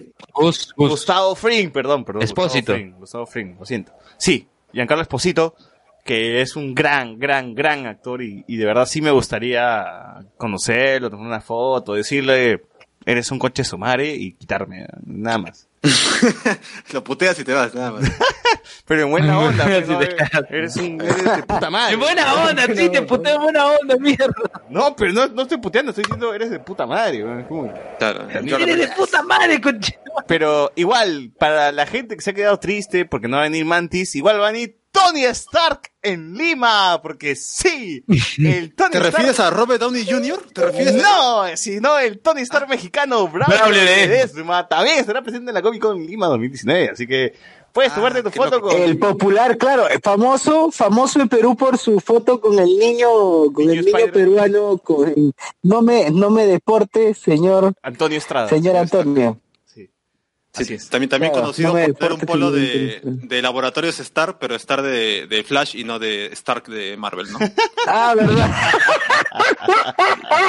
Todo un experto en su personaje, sin duda. as- así es que... Qué bueno, pues es como tomarte una foto con el Tyrion peruano, pues así, ¿no? Sí, Da, da igual, ¿no? ¿Irá el Tyrion peruano? No, de todas maneras, bastante. No, ya está muy gordito ya. Ya está muy No, sí a gordito el tío. engordado. Estar igual van a estafar ahí, así Sí, que. va a estar- normal. el tirón peruano va a estar ahí, así que eh, prepárense para ver a la mantis peruana, al tirón peruano, al forky peruano, a todo el mundo va a estar ahí. Quiero volver a encontrarme con... ¿Quién es Forky Quiero volver a encontrarme con Creo que te estás olvidando. el Forky peruano. Eh, o sea, y aparte de Tony Stark y todo eso, también va a venir alguien eh, que resaltó en la última película de Avengers. Eh, el imitador de. Thor Gordo. Ah, ¿verdad? Ah, El sin duda una. ¡Ah, puta madre! Que pasó de- por ahí. No sé, dónde eh, eh, imitación. cualquier peruano promedio. cualquier, cualquier, perdón, cualquier argentino promedio, cualquier... Oye, esa huevada fue la más what the fuck de toda la, de, de toda la presentación. ¿Cómo chucha vas a traer al Thor gordo? Pues?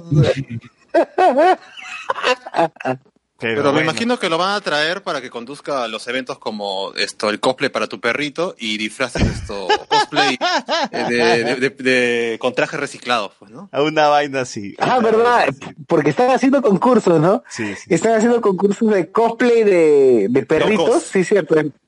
Mascotea, ¿no? Cos- Cosplayea tu mascota y gánate. Te, te dan entradas de mierda, te dan entradas para todos los días como si quisiera. Y.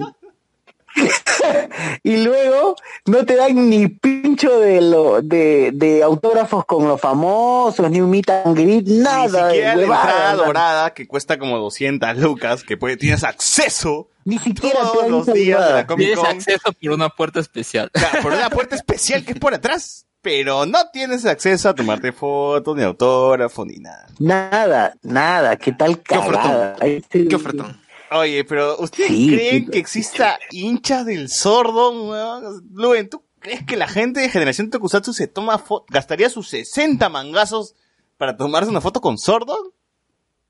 Yo creo que sí. Uy, chucha, sí hay, sí hay, sí hay fans. Entonces, entonces. sí, ya, ya- ya confirmó Luen que él pagaría los 60 soles por la foto con sordo. 180 soles. No, yo no, no. No, vale, no, no. Por- A ver si la Otro- gente de, la Orden del No, Sol se toma fotos con, con, con el chivolo, el amigo, Con de, amigo de Malfoy, Malfoy. la gente de Daredevil Perú, si es que existe ese fan club, se toma una foto con, con Electra, la gente de Nightcrawler Perú, si es que también existe Nightcrawler Perú, se toma una foto con el Nightcrawler, la gente de Walking Dead Perú, que supongo que sí existe, sí, de todas maneras. Sí, sí, Yo creo que desde aquí, de aquí el, el más grande es el chivolo de, de Walking Dead, ¿no? Quieres o no, es una serie popular, así no te gusta, así no te llega el pincho, pero igual me imagino que tiene un público gigante acá en, en Perú y la gente va a querer tomarse una foto con él. Sí, tal, tal vez lo mismo pase con el de Shazam. La chivola, la chivola que ve, la, la chivola que ve este The Walking Dead. Bueno, eh, Carlos Dorado, eh, no lo conozco, pero me parece que es un nuevo escucha, nos pone, ¿vieron los montajes de Endgame con la selección? Qué preciso, lástima que no se cumplió. Uy, un, mon- unos montajes Sí, es- bien- es- bien lo bravos, dije. Bien bravos. Ese comentario lo dije. Ah, perdón, ya. perdón. A ver, ¿qué dice? Roberto, Roberto Benavides dice, la universidad bloqueó a Luen porque sabía que él iba a estoquear Oh, no, no, te has ido muy abajo, te has ido muy abajo. Iba, iba a seguir leyendo. RFX nos pone universidad. es- Ah, ya, perdón. Sí, ya, ya. Alex CS nos pone, nos pone Ah, ese era ahí, güey. bendígame para mi sustis, Luen, por favor, la bendición. Bendecido, Ale. Ya, justo estamos también en semana de finales eh, en CIS, así que también bendecidos a todos. Ahí está. Luen ya te dio un besito de la flauta, así que ya estás bendecido. Alan. Serrano Almonte. Cagado tú. Alan Serrano Almonte. Por favor, no silbes, no silbes, no silbes, Luen, que me estás cagando el oído. Alan Serrano Almonte dice, hola, Miguel Moscoso, hola, Alan. Alan Miguel Moscoso pone, bajos, bajo, bajo esos criterios, la Villarreal debería estar cerrada hace rato. Bueno. Cardo Lazo nos pone tres días después XDF, no lo entendí. Es Dorito después. Jean-Pierre Hart nos pone, si fue en un cine y regalaron canchita y gaseosa, nos, nos, nos hace referencia a que la conferencia, esta vez la conferencia del Comic Con Lima, no fue en el Jockey Club, sino esta vez fue en, un- en el Cinemar del... El Joker. Así que, que se ha unido a la causa vendiendo las entradas también de la Comic Con. Así es. ¿Qué? ¿Cinemark vende entradas? Carlos Sí, Guamán. por Tiene como su- Sí, ahora Cinemar su- vende las entradas de la Comic Con, weón. Tienen sus módulos ahí. Sí. Sí, sí. su casita de perro parece y ahí venden los entradas. Así es. Sí, literal es una casita de perro. ¿eh? Sí. Carlos, Literal, literal. Carlos Guamán nos pone, a Luen solo le interesa que venga Tommy. Ya sabemos por qué. Sebastián Anto, Luen va a decir, ay, ay, ay, ay. Carlos Guamán nos pone, solo a la altura de, de Tommy está Billy. ¿Tú crees, Luen, que, que Billy está a la altura de Tommy? Sí. As- ¿Pero por qué? ¿Por, por importancia del personaje o por, Es de la misma, es de la misma generación. o porque la gente lo pide mucho? Es que es de la misma generación, o sea, de, de Mighty Morphin, más que todo por eso. Bueno. Michael Monroy, también este nuevo, nuevo escucha, creo, nunca había leído su comentario, dice, no voy a reconocer a Colossus si no está plomo. Obvio, Ah, nadie, nadie lo va a reconocer.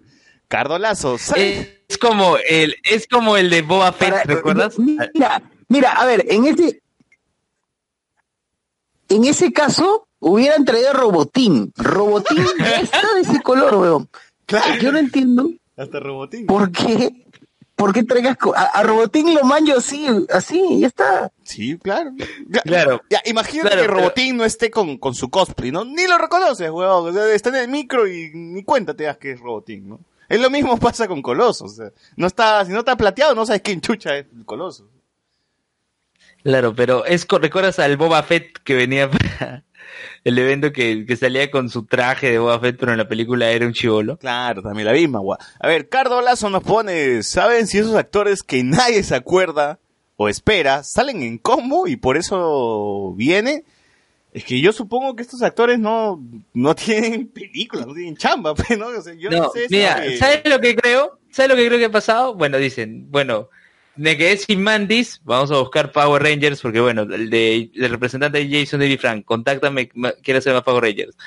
El año pasado trajimos a Negasonic, ya, llama al que nos contactó de Negasonic para que nos dé el contacto para traer a Colossus. Nightcrawler y a, y a Colossus. Claro. Cosas así, ¿no? En- dar, eh, contactos. Más que Sí, todo. bueno, yo, pero igual yo supongo que estos actores vienen porque justamente no tienen chamba o salieron en una franquicia tan famosa que luego ya no su carrera no despegó, ¿no? O sea, Sordon qué mierda más hizo en su vida.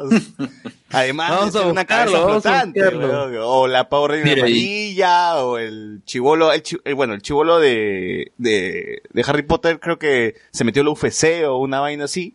Pueden buscarlo ahí en Google. Eh, Nightcrawler, yo creo que como está chivolo no le están dando buenos papeles, pero igual, como les viene- vengo diciendo, es un buen actor. Eh, Electra, pues, ¿no? Electra no sabemos que si es que tiene otro papel más que la serie Daredevil de Netflix. Y el chivolo de The Walking Dead ya sabe que se le está acabando ya la fama, ¿no? Porque The Walking Dead se está yendo a la mierda. Así que vienen actores que ya como que más o menos ya no tienen mucha chamba que digamos, están tranquilos. Mantis era como que la que ya ahorita está está top, ¿no? Por- porque igual ha salido en Endgame y es una película muy este popular y que ya está en el Estaba en Black Mirror también. estaba en Black Mirror y ahorita su carrera está como en su vida, así que está aprovechando toda, toda esa vaina para seguir teniendo más vigencia en, en- en- en este ambiente, ¿no? Y por eso, bueno, ha, ha rechazado, según los que dijeron los productores, lo- la gente, los empresarios, perdón, era Mantis no puede porque en el contrato decía, si es que le sale una serie, una película, ella podría cancelar el contrato y simplemente optar por la película y dejar de lado la Comic Con Lima, ¿no? Y bueno, ellos dijeron que ahorita está grabando una película para Netflix y entonces GG este Comic Con Lima. Y bueno, ¿no? César, Dime. César, Mi- Michael Monroy nos deja comentario y dice, los escucho hace unos meses, pero por Spotify. Es la primera vez que logro escuchar la transmisión en vivo. Ah, vaya, qué bien, está bien. Por fin, ¿no. ¿Cómo, cómo Bienvenido? Michael. ¿Cómo, cómo nos descubriste, Michael? Coméntanos, porque de verdad esa información nos, nos resulta útil. Pues. Cardo Lazo Sí, me dice, ¿saben si esos actores... Bueno, ese ya lo puse. Jean-Pierre Hart, amigo, Luen, dice... Es que, El primo de Mario Hart, es que lo que se ahorran en Mantis sacaron para traer más gente. Eh, Obvio. obvio. Carlos Guamán pone a Sordon lo traen en un en su tubazo como le gusta.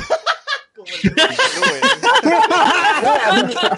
Ala, ya, no hay respeto. Todo cabezón. Alex. Alex se lo pone.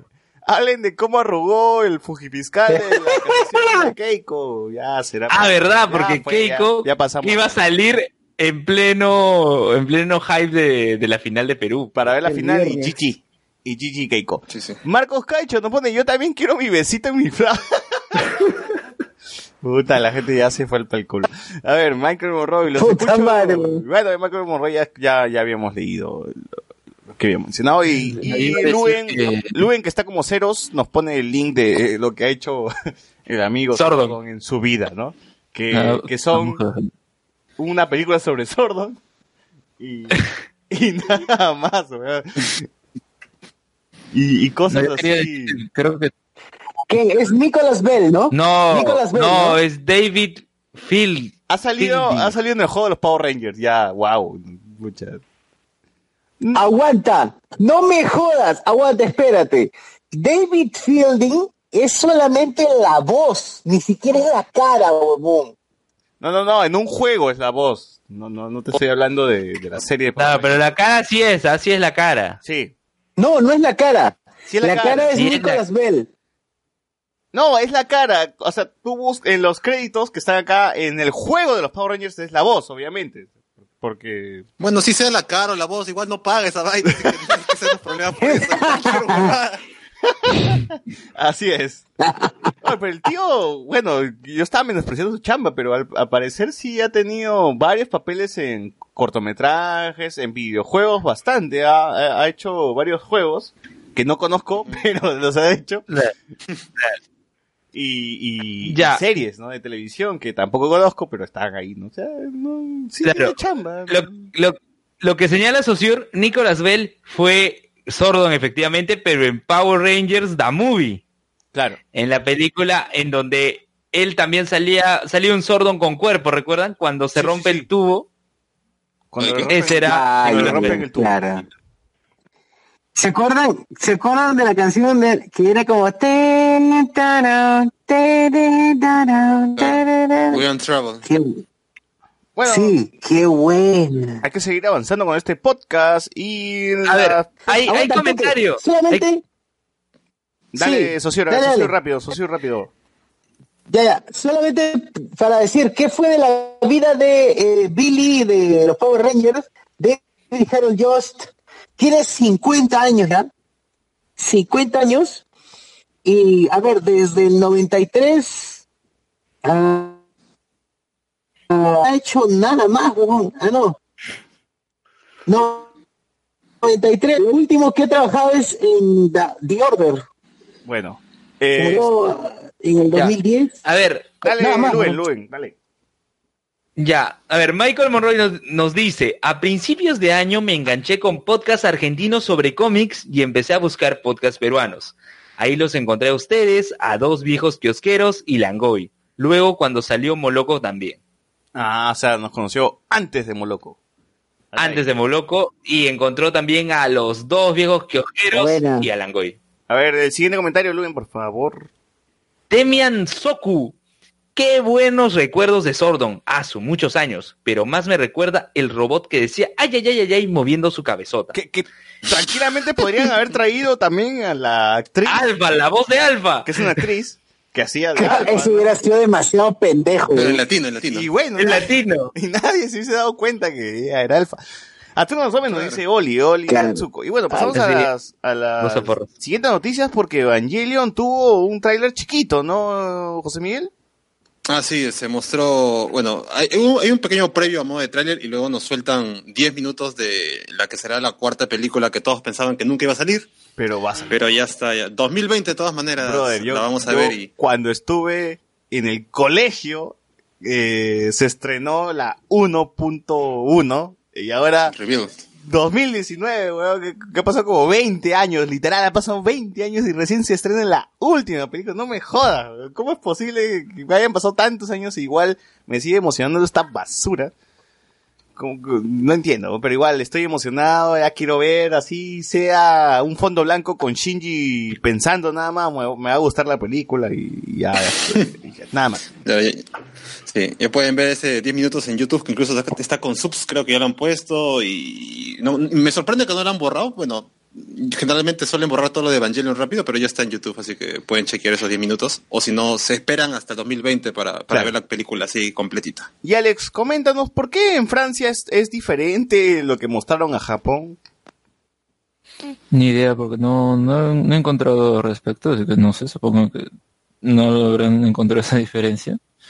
Pero más, más gracioso es que antes de que pasen el, cli- el, eh, mejor dicho, esta escena de 10 minutos, es que hay un video de Hideaki Anno como que presentándolo y hablando pues de que Francia tiene una eh, le gusta la, la, la ciudad, ¿no?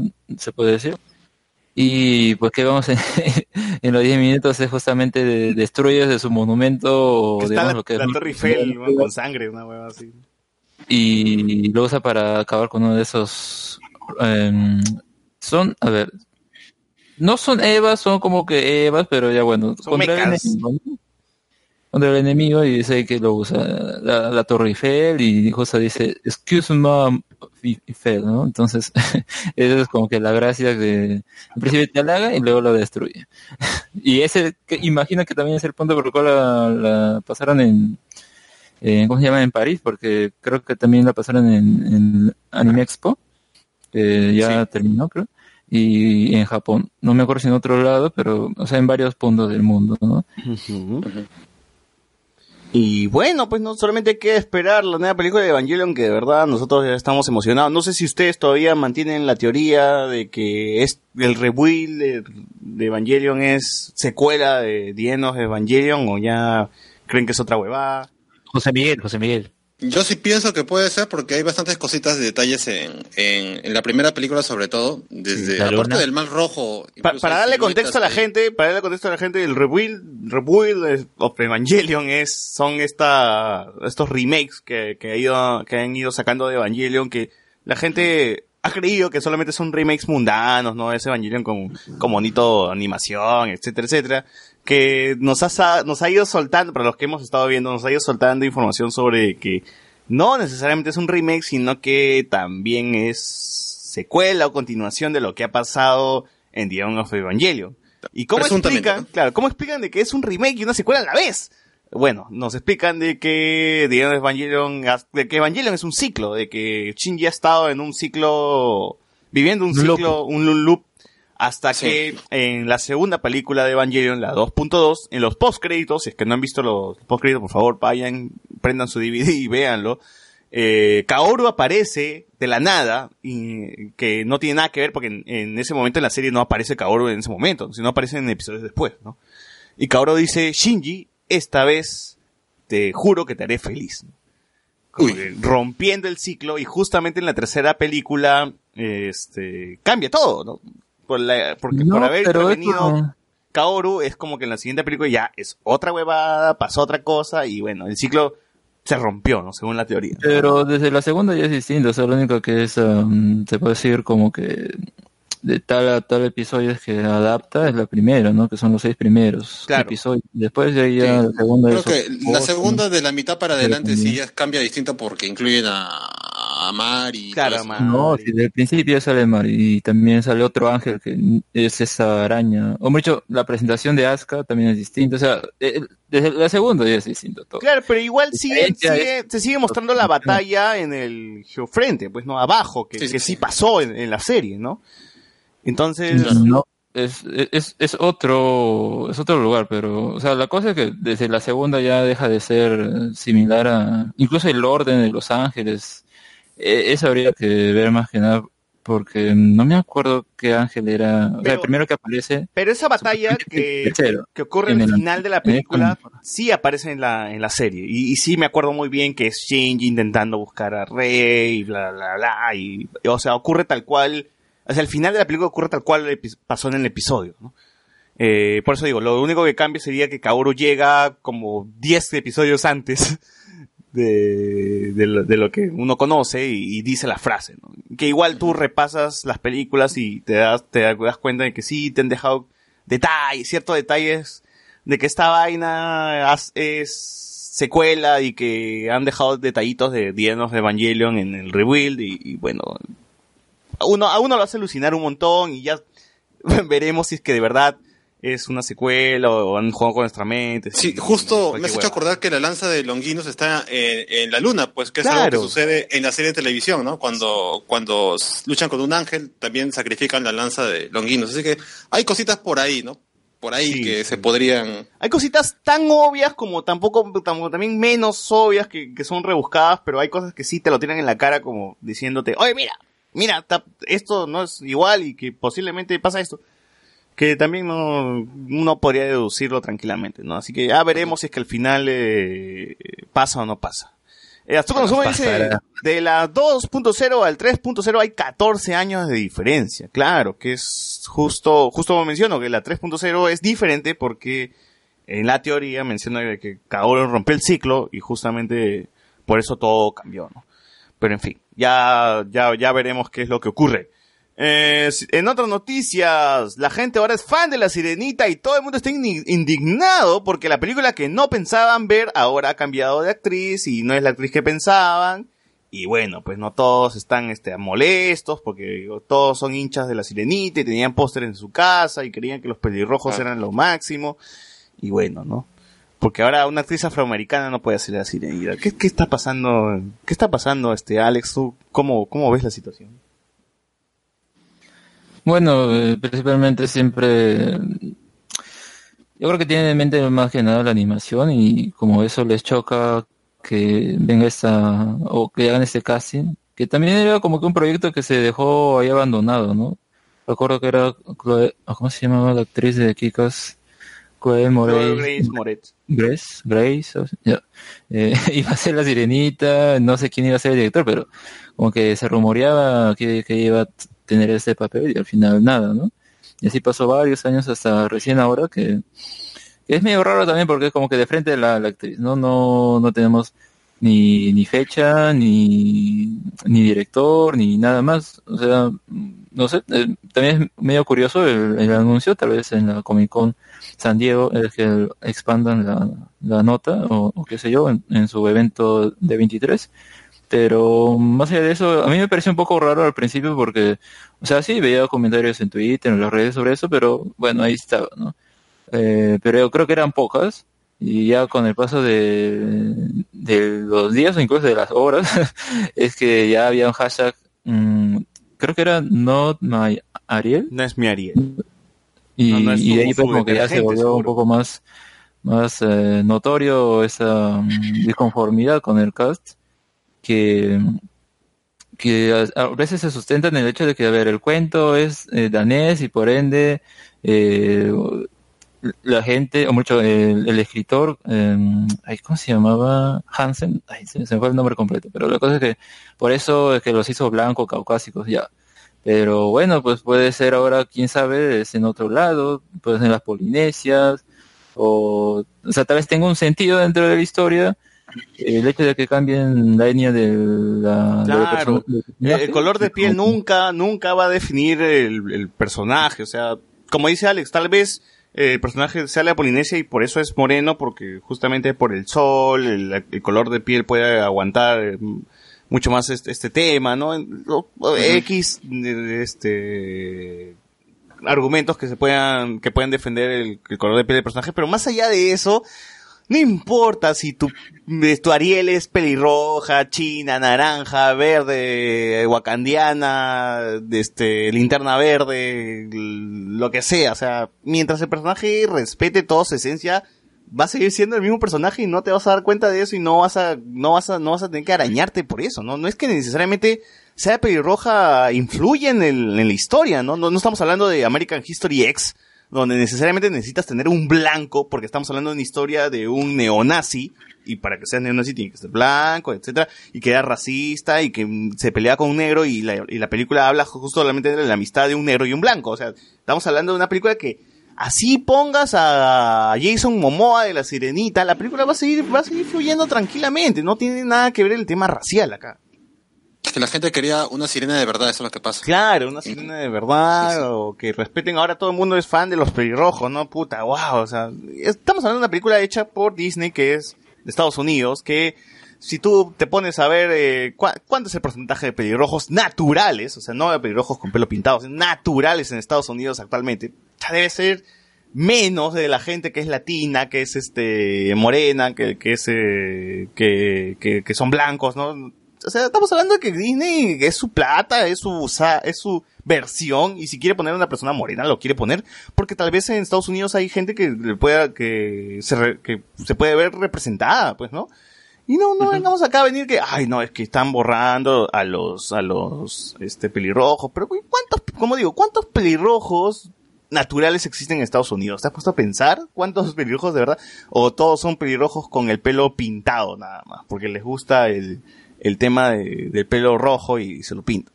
No, pues, tampoco no, no vamos- a estar en ese, en ese plan, ¿no? Pero hay mucha gente que ha salido ahora, ¿no? Ya siendo muy fan de, de la sirenita ahora, ¿no? Que suele ser esto motivo para quejarse cuando fácil que ni siquiera han visto la película, ¿no? Y fácil ni siquiera le iban a ver si es que ponían a una, si, si ponían a Sansa Stark, eh, a Sophie Turner, igual ni siquiera le iban a ver, o sea, iba a ser una película, Hubieran puesto a Shuri. Iba a ser, iba a ser una película que iba a pasar de largo igual, o sea, así como la, las, las como Aladino, como El Rey León, que te apuesto que va a pasar de largo también, eh, eh, Ah, La es- Cenicienta, no sé cuál Es otra por película. dar la contra mucho, ¿no? A esto de, de, de los cambios en algunos personajes. A mí no me gusta. Es la gente como, como la página de mierda Punisher Panther que está en contra de todo lo políticamente correcto y la inclusión y no sé qué mierda más invente ese huevón Sí, sí, sí. para sentirse la gran cagada, ¿no? Sí, sí, sí, sí. Esto, pero lo malo es que hay mucha gente que de verdad sigue esas páginas. A mí en lo personal no me, no me incomoda el cambio en el color de piel del personaje de Ariel. No me gusta la actriz, eh, esto, pero me imagino, pero se- me he averiguado que es cantante aparte de ser actriz, así que me imagino que el talento va por ahí, es lo que ha apuntado Disney. Habría que escuchar esto, su trabajo, pues, ¿no? Claro, Yo, o sea, la, la crítica debería ser, si es que es una mala actriz, pues, pucha, ahí le tiramos mierda, pues, ¿no? Pero si no... Claro, pero me imagino que los toques de cantante es lo que ha sido el principal motivo de elegirla. Yo, eh, como, como dije, no me, no me molesta el cambio en el color de piel. Yo hubiera elegido a Zendaya, ahora después que hablemos de, de Spider-Man, Hasta Mm. Zendaya Como un yo cast. elegía, como un cast para esta sirenita, pero bueno, ya eso, vamos a ver cómo le va, pues, ¿no? Porque al fin y al cabo, la gente le tire tierra o no a esta película, igual la va a ir a ver para criticar o, o- o para o porque no le importa y simplemente quiere ver esto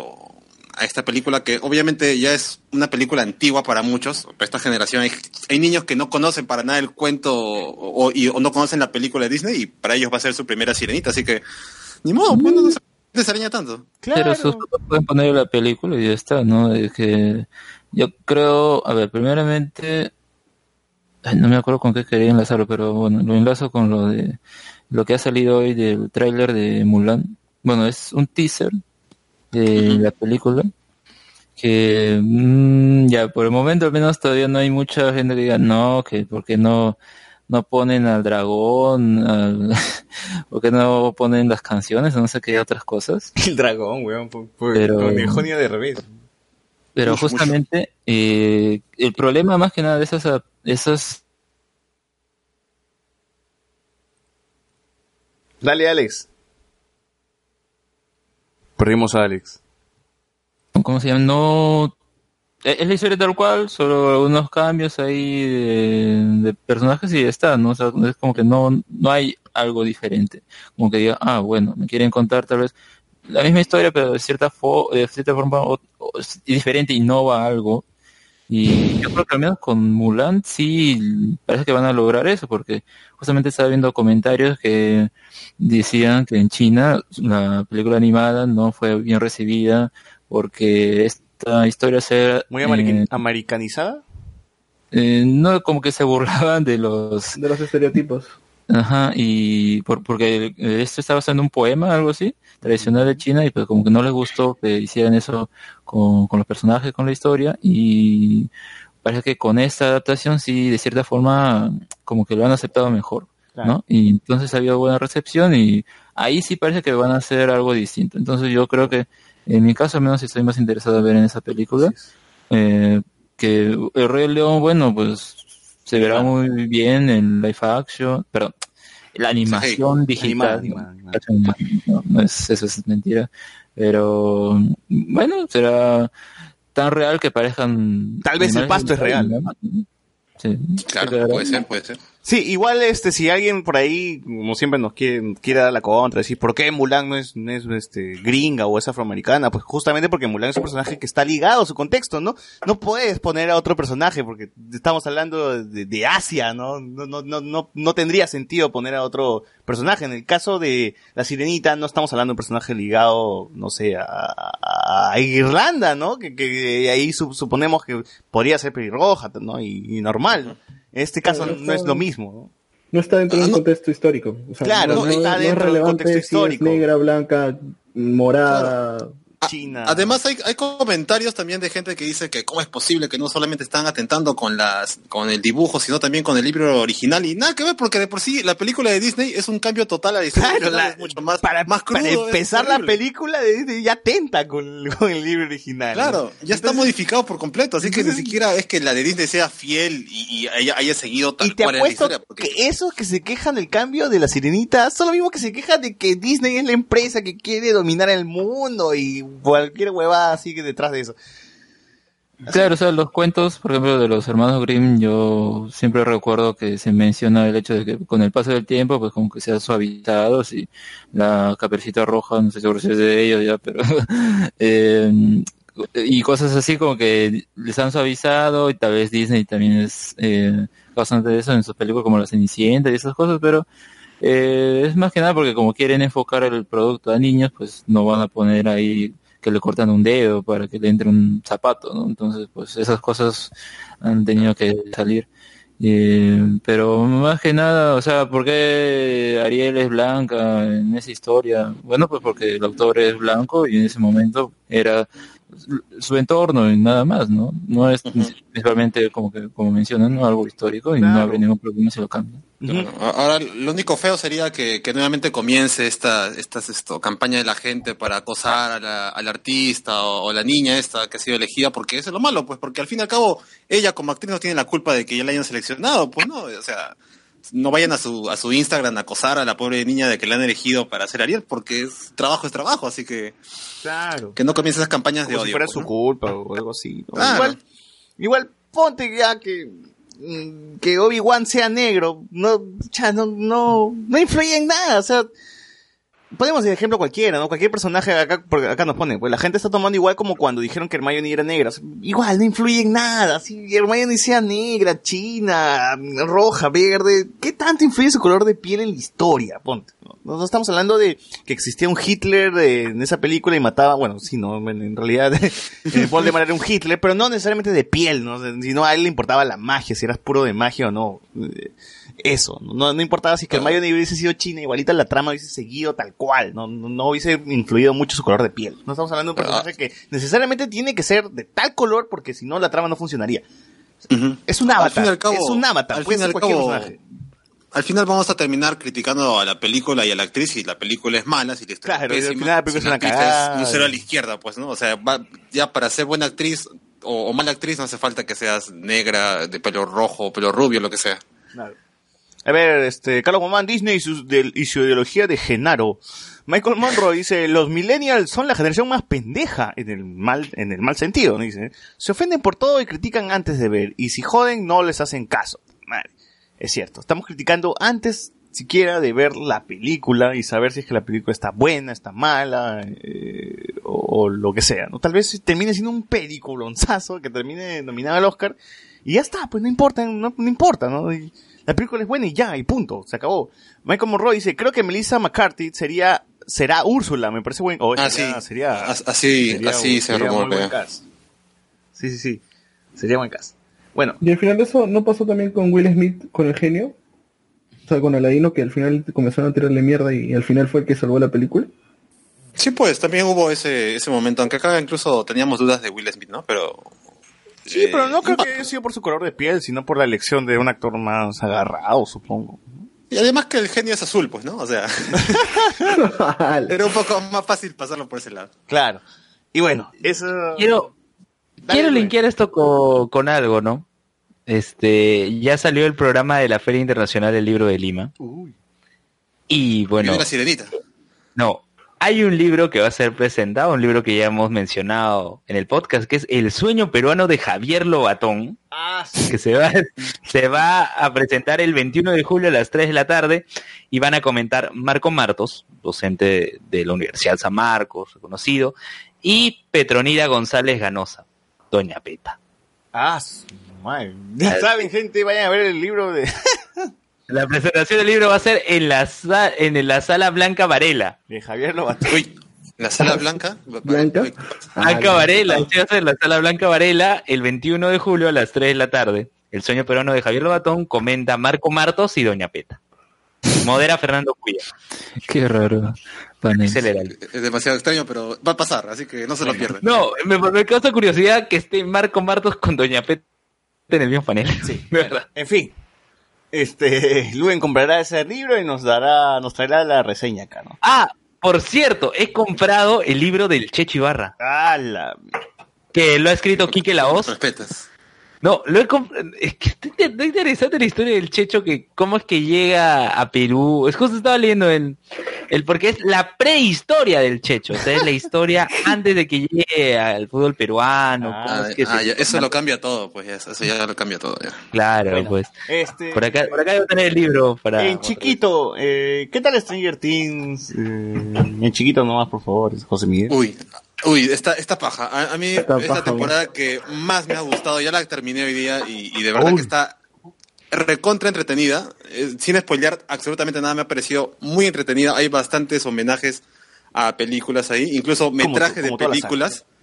Eh, pero ahora sí que el soundtrack incluso está ahí bastante presente. Eh, son solamente ocho capítulos. eh, Se siente como una película también como las anteriores, que es una película redonda.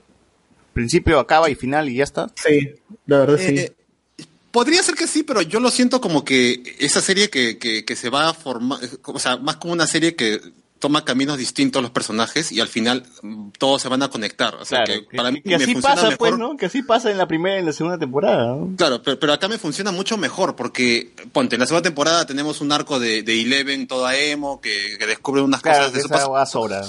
Claro, y en la primera temporada también como que ciertos capítulos se hacen un poco largos. Aquí todo me fluye y, y, y de hecho se conecta mucho mejor, tiene mejor narración, mejor ritmo, mejor todo. Y por eso a mí me ha gustado bastante esta tercera temporada de Stranger Things. Sí, Solamente ocho... buenos comentarios por ahí, ¿no? Y Sí, sí, aparte, sí, cada team que hacen en la, en la serie está muy bien hecho, tiene muy buena química Es verdad. y el último capítulo lo es todo. Es más, la estoy volviendo a ver este por segunda vez, Uy, solamente por este la canción de Dustin con, con alguien en la serie. Bueno, que- guarda, guarda con... No Sí, sí, no. Todavía no, todavía no. Pero Bueno. la verdad, vale, vale la pena, vale la pena ver esa serie. Es- Sí, sí, sí. eh, tiene referencias a Terminator, a Alien, a Volver al Futuro. Este, ¿Hay viajes temporales, como dicen, o no? Solamente digan No, sí o no. No, no, no, no. No, no, no. Bueno. Pero en el último. en el No, no, no, no, último- no, que el último. No, no, no. No, no, no, las últimas, en las, últimas, o sea, en las escenas post créditos de la, de la serie, este, mm, es como que eh, ves algo raro. No Que vas a spoilear, weón. No, Sí, sí, es que ya, No, no, no, no, no, no no, puedo decir no no jodas. Spoiler. No, no, no, no, spoilee Luis en su, en su Facebook, ya, bueno. Eh, Está buena, síganla, búsquenla. Sí, y si no, la segunda temporada, acábenla rápido, por más que sea un poco tela, porque la tercera sí, sí premia ese, este viaje. O solo miren, miren el último episodio de la segunda temporada y vean, la avancen con la tercera, porque es lo único relevante. Así es. Bueno, y pasamos al siguiente tema que es Spider-Man Far From Home.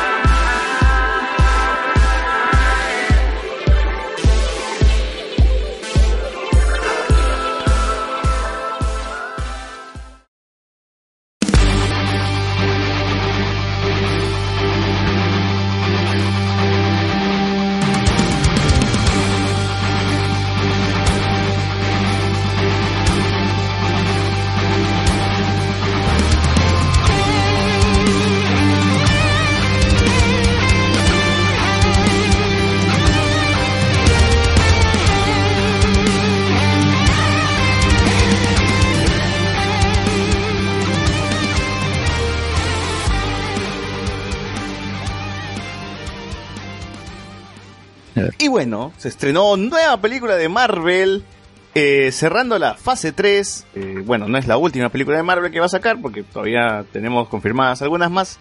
Del Pero- año, por lo menos. Del año, del Claro. año sí, del año ya, ya cerraron las películas de Marvel, ¿no? Pero no han hecho la presentación así como esa vez que presentaron la fase 3, Civil War. Todavía no, han pues no, se supone que van a esperar que termine, o sea que ya terminó la fase 3 y ya después van a presentar seguro lo, lo demás. pues. Sí, Esperaremos la Comic Con conferencia. Una parte Sí, que otra ahí, parte ¿no? en la de 23. En la- Claro, Sí, está- con el bot, con el bot como El enviado bot. especial. Claro, en haciendo el, las maletas, el bot para irse a en- la Comic Con y traerse exclusivas. en el Jockey Club estaremos, ¿no? Viendo la conferencia de, de Spider-Man. Bueno, muchachos, yo me quito, saben que tengo que ir hasta a Tevitarte ya. Sí, Y ya va a salir Últimas dos semanas, chicos. Ya Sí, ya. vas a ir saliendo, ¿no?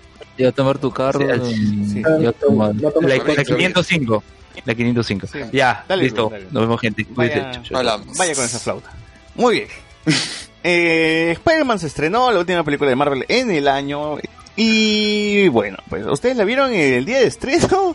¿O no? Como yo, que, pucha, después de haber visto la selección, me fui sin la madrugada, cansado, a ver la película De de. Spider-Man. Sí, medianoche, ¿no?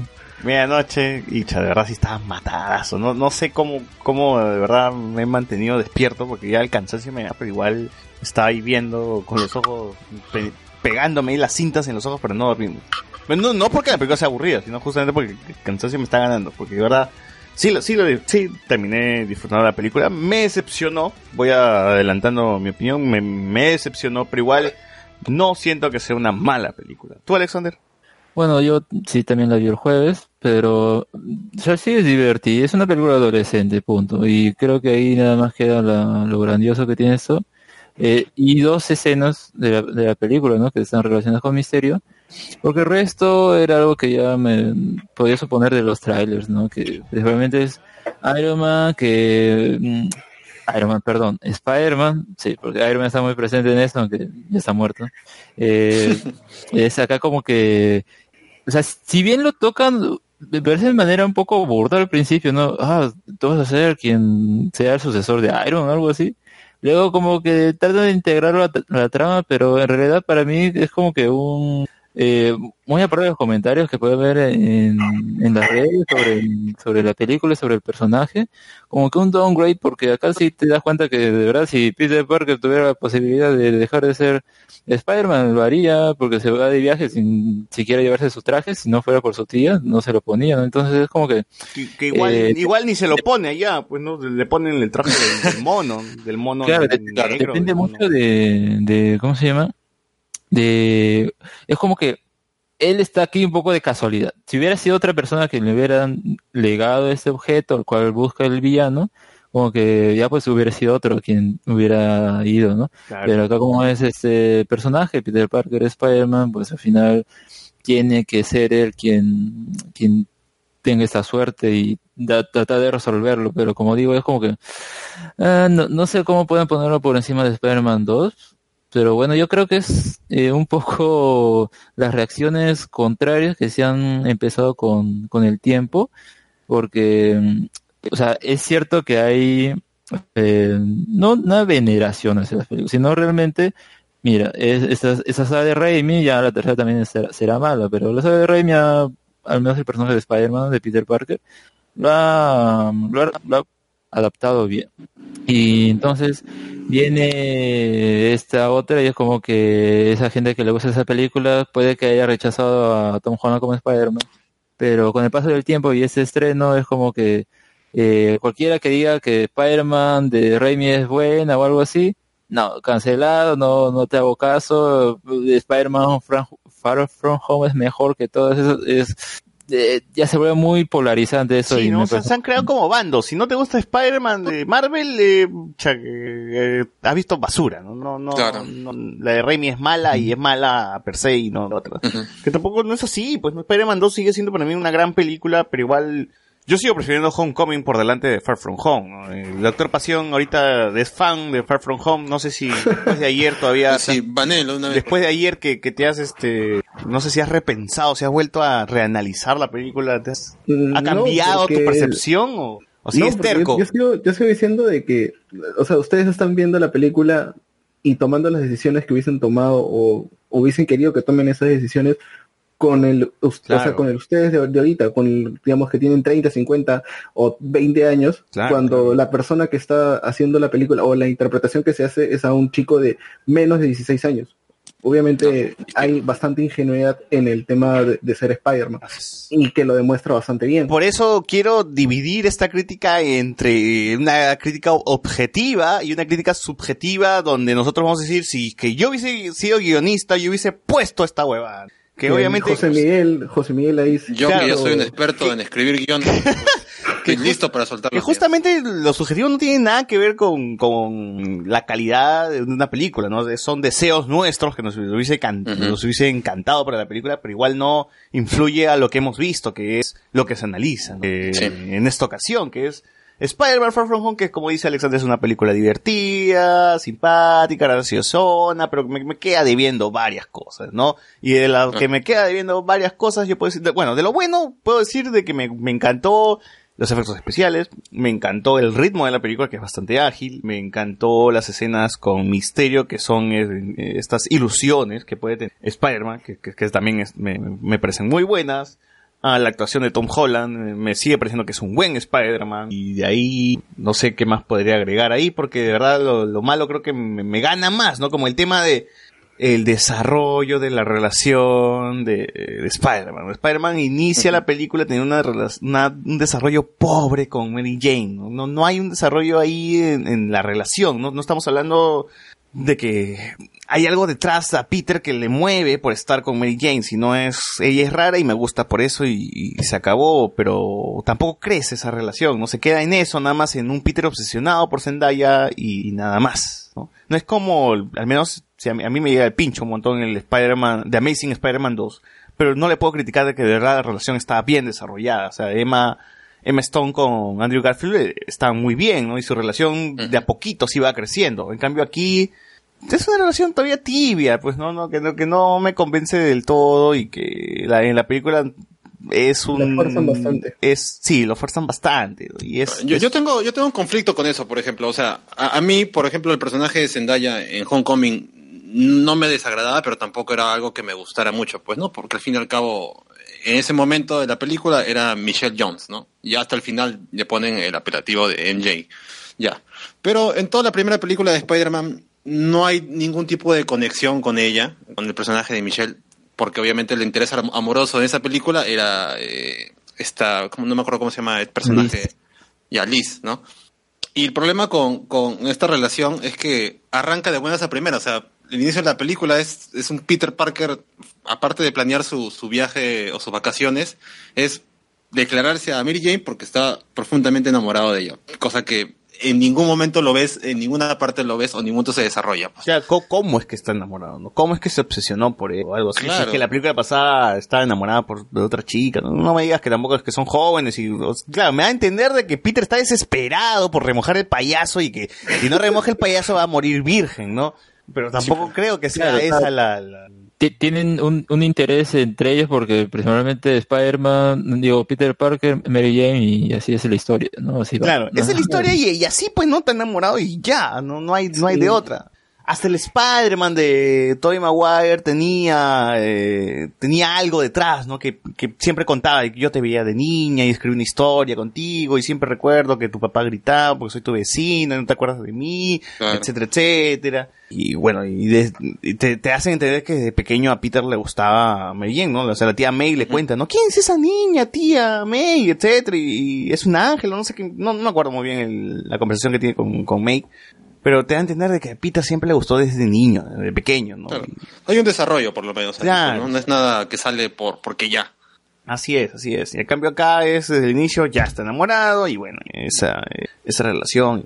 Me gusta que en la primera parte, vamos un poquito a lo subjetivo, de aclarando así las cosas, me gusta que en la primera parte eh, la película te intente meter en contexto, ¿no? Ya se acabó Endgame y mira, ha pasado esto. Me gusta que sea jocosa la manera como dicen, como nosotros también teníamos dudas también del podcast, ¿no? ¿Dónde chucha? la- si la gente estuvo en un avión y aparece en el avión Y los digo, y, y Hulk los hace aparecer, ¿aparecen en el avión o dónde aparecen? ¿no? Bueno, acá te lo Claro. resuelven como que, sí, aparecen en el mismo lugar donde desaparecieron, ¿no? Que, que es en un partido de, de básquet, creo que era, ¿no? Y aparece, aparece la banda de la nada ahí, la gente se empieza a chocar. Y Sí. me, me parece, me parece gracioso y dije, ah, está bacán. Le, le llaman El llamado Dablit. blip, ¿no? Blipear, le ponen. Blipear. En No sé latino. cómo será en el doblaje. Doctor Pasión, ¿tú, a ti que te gusta el latino, no, yo, yo las películas las veo subtituladas. Bueno, el Doctor Pasión lo vi en inglés. Entonces, a ver si es que alguien lo vio en español, nos diga cómo, qué término ¿Cómo, cómo usaron. denominaron ese?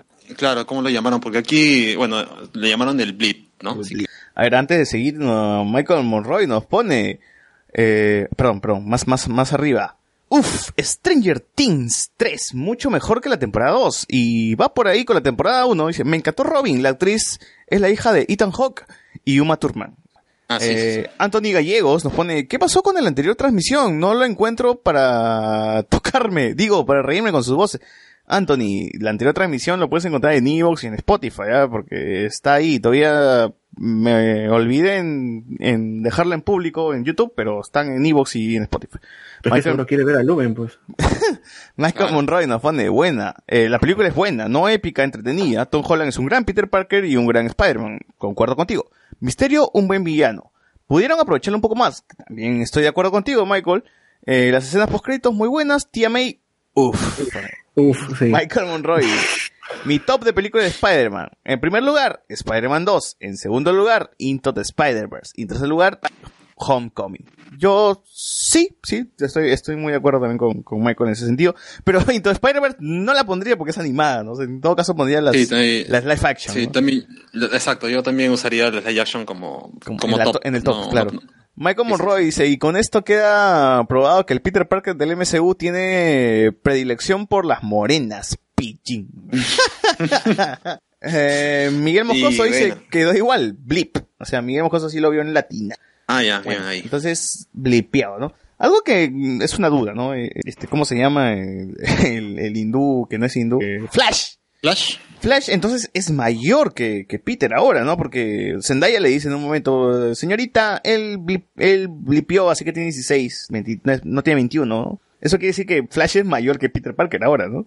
No, quiere decir que así como Peter también desapareció. Pues, Claro, desapareció. Por eso, no debe- por eso no debe darle licor. No, no, o sea, a mí me, me dio a entender de que él sí podría tomar licor porque es mayor, pero Zendaya le dijo como que él desapareció, así que tiene 16.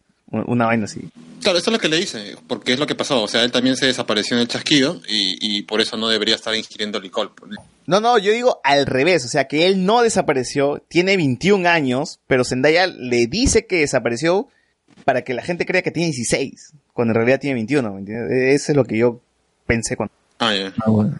Pero bueno, ya veremos en el Wikipedia cuántos años tiene Flash. Sigamos, eh, como dije, el inicio es todo la- lo que ocurrió en Endgame, tenemos esta, vemos imágenes de Tony Stark, eh, Spider-Man ahora es comparado como el nuevo Tony Stark, el sucesor, y nos quitaron, weón, la, José Miguel, la, la escena, la escena Ah, de... ah, sí, eh, es una de las cosas que yo también esto, bueno, para, para comenzar a mí la película no me ha gustado, no la odio, no me parece la peor película de Spider-Man, no me parece que, que ha estado todo un desastre, pero hay cosas, a mí como película en sí no me ha gustado. Eh, pero sí, en el tráiler eh, hay una parte donde Spider-Man con el Iron Spider se luce en esta especie de, mecha que tiene en un restaurante con unos, bueno, mafiosos ladrones, sepa Dios qué, habrán sido. Eh, y al final se ve que tiene una especie de, de ahí esto, alivio cómico con los policías, pues, ¿no? Y esta parte ha quedado fuera de, de la película, cosa que creo que hubiera sido bueno que arranque así la película, ¿no? Con un Spider-Man en acción en la ciudad, ya que después de la presentación que vemos en la película de Tony Stark y todo eso en el colegio de Peter, de frente pasamos a, a- a la tía May junto con Peter esto recibiendo una especie de haciendo una especie de no sé de presentación la- la tía May tiene su, su ¿cómo, ¿cómo se llama este, este lugar para Es como una ONG ahí, ¿no? Y no sé qué está haciendo la tía May que, que, que- que empieza a recibir donaciones y cosas así, y entre ellos estaba Spider-Man como el artista invitado, por decirlo así, ¿no? Claro, Y- su local es donde van los desamparados, no tiene hogar, no, no me acuerdo el Claro. nombre exacto de este lugar, pero que en los juegos también me- parece curioso porque en, los jue- en el juego de Spider-Man del año pasado también la tía May estaba a cargo, ¿no? De, de un local parecido. Así Ah, que- eh, claro, eso, eso viene de los cómics, es una referencia. Claro, claro. Y, ¿no? Así que chévere, Sí, ¿no? chévere por eso. Pero acá no- más que damnificados no hay que corregir es por los blipeados, o sea, eh, algo así, ¿no? Como que dan, supongo, terapia de grupo, esas cosas, ¿no? A la gente que, Ah, que, que Sí, ¿no? regresó. Porque- ¿no? Que hay, hay un caso de alguien que regresó y su pareja estaba con otro. ¿no? No- claro, uno de los profesores de Spider-Man creo que es el que sufrió esa nota con su con su con su mujer que se había hecho había fingido que había desaparecido en chasquido, pero se había ido con otro pata y todo el chongo. Qué, qué loco, ¿no? Se, se- se presta, esa vaina de, de- de que gente desaparecida se presta para hacer una serie, una, una sitcom de un montón de situaciones graciosas, ¿no? Claro, claro, así que prepárense para la serie en Disney Plus, seguro. Los blipeados, ¿no? Serie de Disney Claro. Plus, ya está, ya. Disney, hazlo. Sí. Muy bien, eh, y bueno, ese es el contexto, ¿no? Happy Hogan quiere con la tía May, mm, me pareció medio pendejo, porque pues, yo creí que al inicio era, iba a ser Iron Man con la tía May, ¿no? Pero ahora es Happy quien, quien le, le quería entrar, la tía May. Eh, también tuvimos, eh, ¿qué más? De todo No, la, la primera parte de la película es esto, gira en eso, pues, ¿no? Que luego de que Peter, esto, o este caso de Spider-Man, es acosado por la prensa porque le preguntan si él ahora es el sucesor de Iron Man, cuáles son sus planes, esto, ahora que, que no hay esto, una liga de vengadores formada y cosas así, él se siente un poquito angustiado y se retira, pues, ¿no? Y para esto a la par está su, su viaje de vacaciones con la gente de su colegio. Y eh, vemos ahí que la tía May eh, está, entre comillas, apoyándolo. Ah, Hay que recordar que ya ella sabe eh, la identidad de, de Peter, pues, ¿no? Que tampoco se ha abordado mucho, o sea, simplemente en la película anterior vemos que ella lo descubre sin querer. Y acá ya está toda chill, ¿no? Está bien que mi sobrino sea Spider-Man. Está bien que mi sobrino vaya al espacio, que haya muerto, no, no ha pasado Sí, nada. no, hay- no hay problema. Es más, no Que te siga siendo en tus vacaciones. No, no se Sí. sabe si la tía May sobrevivió al chasquido, ¿no? Porque si en todo caso si hubiese sobrevivido, estaría mm, mucho más preocupada por Peter porque no sea héroe, ¿no? Es más, yo me imagino que una tía May que ha perdido a Peter de esta, de- le diría, no seas Spider-Man, no, acá has, has muerto, huevón. Y, Mira, y acá el recuperado. concepto de, de un, un gran poder conlleva una responsabilidad, se lo pasan por los huevos y Sí, acá no hay responsabilidad en, Sí. ningún momento. No, Peter es el más irresponsable en esa película. Porque llama drones y los drones Porque atacan a sus compañeros y, y que el huevón le llega al pincho si es que muestra ser Spider-Man. Solamente dice, mira, una cabra, ¿no? Y la gente, oh, ¿dónde? Puta, Y el huevón salta. Eh, sí, sí, sí. A, a eso yo voy, por ejemplo. Eh, esta película, yo sé que en Marvel las identidades secretas han sido un tema que han, han tocado muy por ahí, ¿no? Eh, Desde la primera Iron Man, las identidades secretas han sido una cosa casi de adorno. Pero en el caso de Spider-Man, eh, yo creo que han intentado que esto todavía se mantenga, ¿no? De, de una u otra forma. Incluso lo vemos bastante en Homecoming, que, que Peter está buscando de todas maneras que la tía May no se entere de esto, pero la película al final te, te, te muestra que, que pasa todo lo contrario.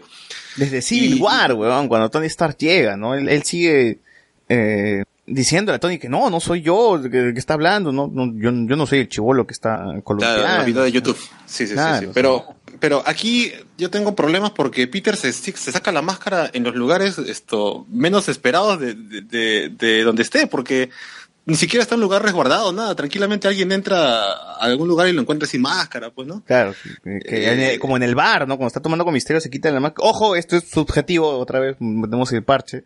Claro, claro. eh, esto, eh, esto, aquí la película tiene como dos partes, ¿no? La primera es las aventuras divertidas de los amigos de Peter Parker y Peter Parker. Porque ni siquiera hay un esto, hay un desarrollo de, de- de Spider-Man o Peter, ¿no? Hacen bastante en- enfoque en sus amigos. Eh, tenemos a Flash, tenemos a, a MJ, tenemos Claro, sobre todo a que, Ned. que hay broma en el avión, hay el chiste de Ned, eh, que, que está bien, o sea, Ned es un personaje chistoso, pero ya creo que en esta película está sobrando Ned y sus... Están Sí, dando ahí- tanto ahí está. tiempo a sus amigos que de verdad son irrelevantes para la película, más que ser este el peligro, o sea, que, que son, Peter los pone en peligro y que Misterio los puede atacar. Más, más allá de eso, los amigos están para hacer el chiste y ya, pues no, el- como tú dijiste, ¿no? El profesor que hace chistes de los 80 de que toma una foto y se le cae la cámara. o- Claro, ese o sea, tipo de o sea, que- o sea, entiendo la comedia. Yo, yo sé que en la primera película. verdad. O sea, era- sea, yo creo que debían haber definido su comic relief y punto. Y no, no sé, meter como tres. ¿no? Sí, o Porque sea, ya- de verdad, to- todos los personajes de, de- de- que acompañan a Peter, incluso, bueno, creo que Zendaya es la que, la que menos tiene escenas cómicas, eh, Están de más. terminan, te- están de más, porque la verdad, esto, no solamente los profesores que son los que menos me gustan, sino esto, yo creo que Ned funciona en la primera película porque por lo menos Ned es esa conexión entre Peter y, y- y esto de la identidad y ser Spider-Man, incluso Claro. es el, el- el tipo de la silla, como se menciona, ¿no? Y, y aquí al mismo se da cuenta de que, ya sabes qué, haz tus cosas como Spider-Man, yo te apoyo de lejos porque ahorita tengo a mi nueva novia que, que, que ya la tiene en, en- en el avión. Galanazo, nena, galanazo. le Sí, bastó ¿eh? un par de Sí, horas acá para ya conseguir flaca, ¿eh? O sea, hay que aprender de ocho horas, ¿eh?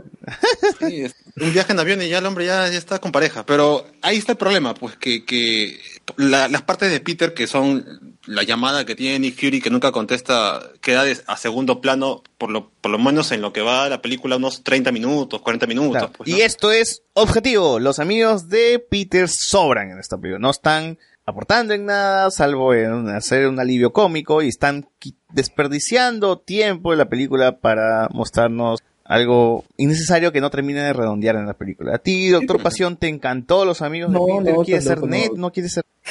No, no. Quiere ser O Flash. sea, a mí sí, igual, o sea, coincido lo mismo. O sea, para mí, digamos, si borras a todos los amigos de, de Spider-Man, no, no afecta a la película. Ah, son, son innecesarios. Pudo haber sido un, viaje, pudo haber sido un viaje de Peter con la tía May, ¿no? Y normal. Hubiese fluido igual.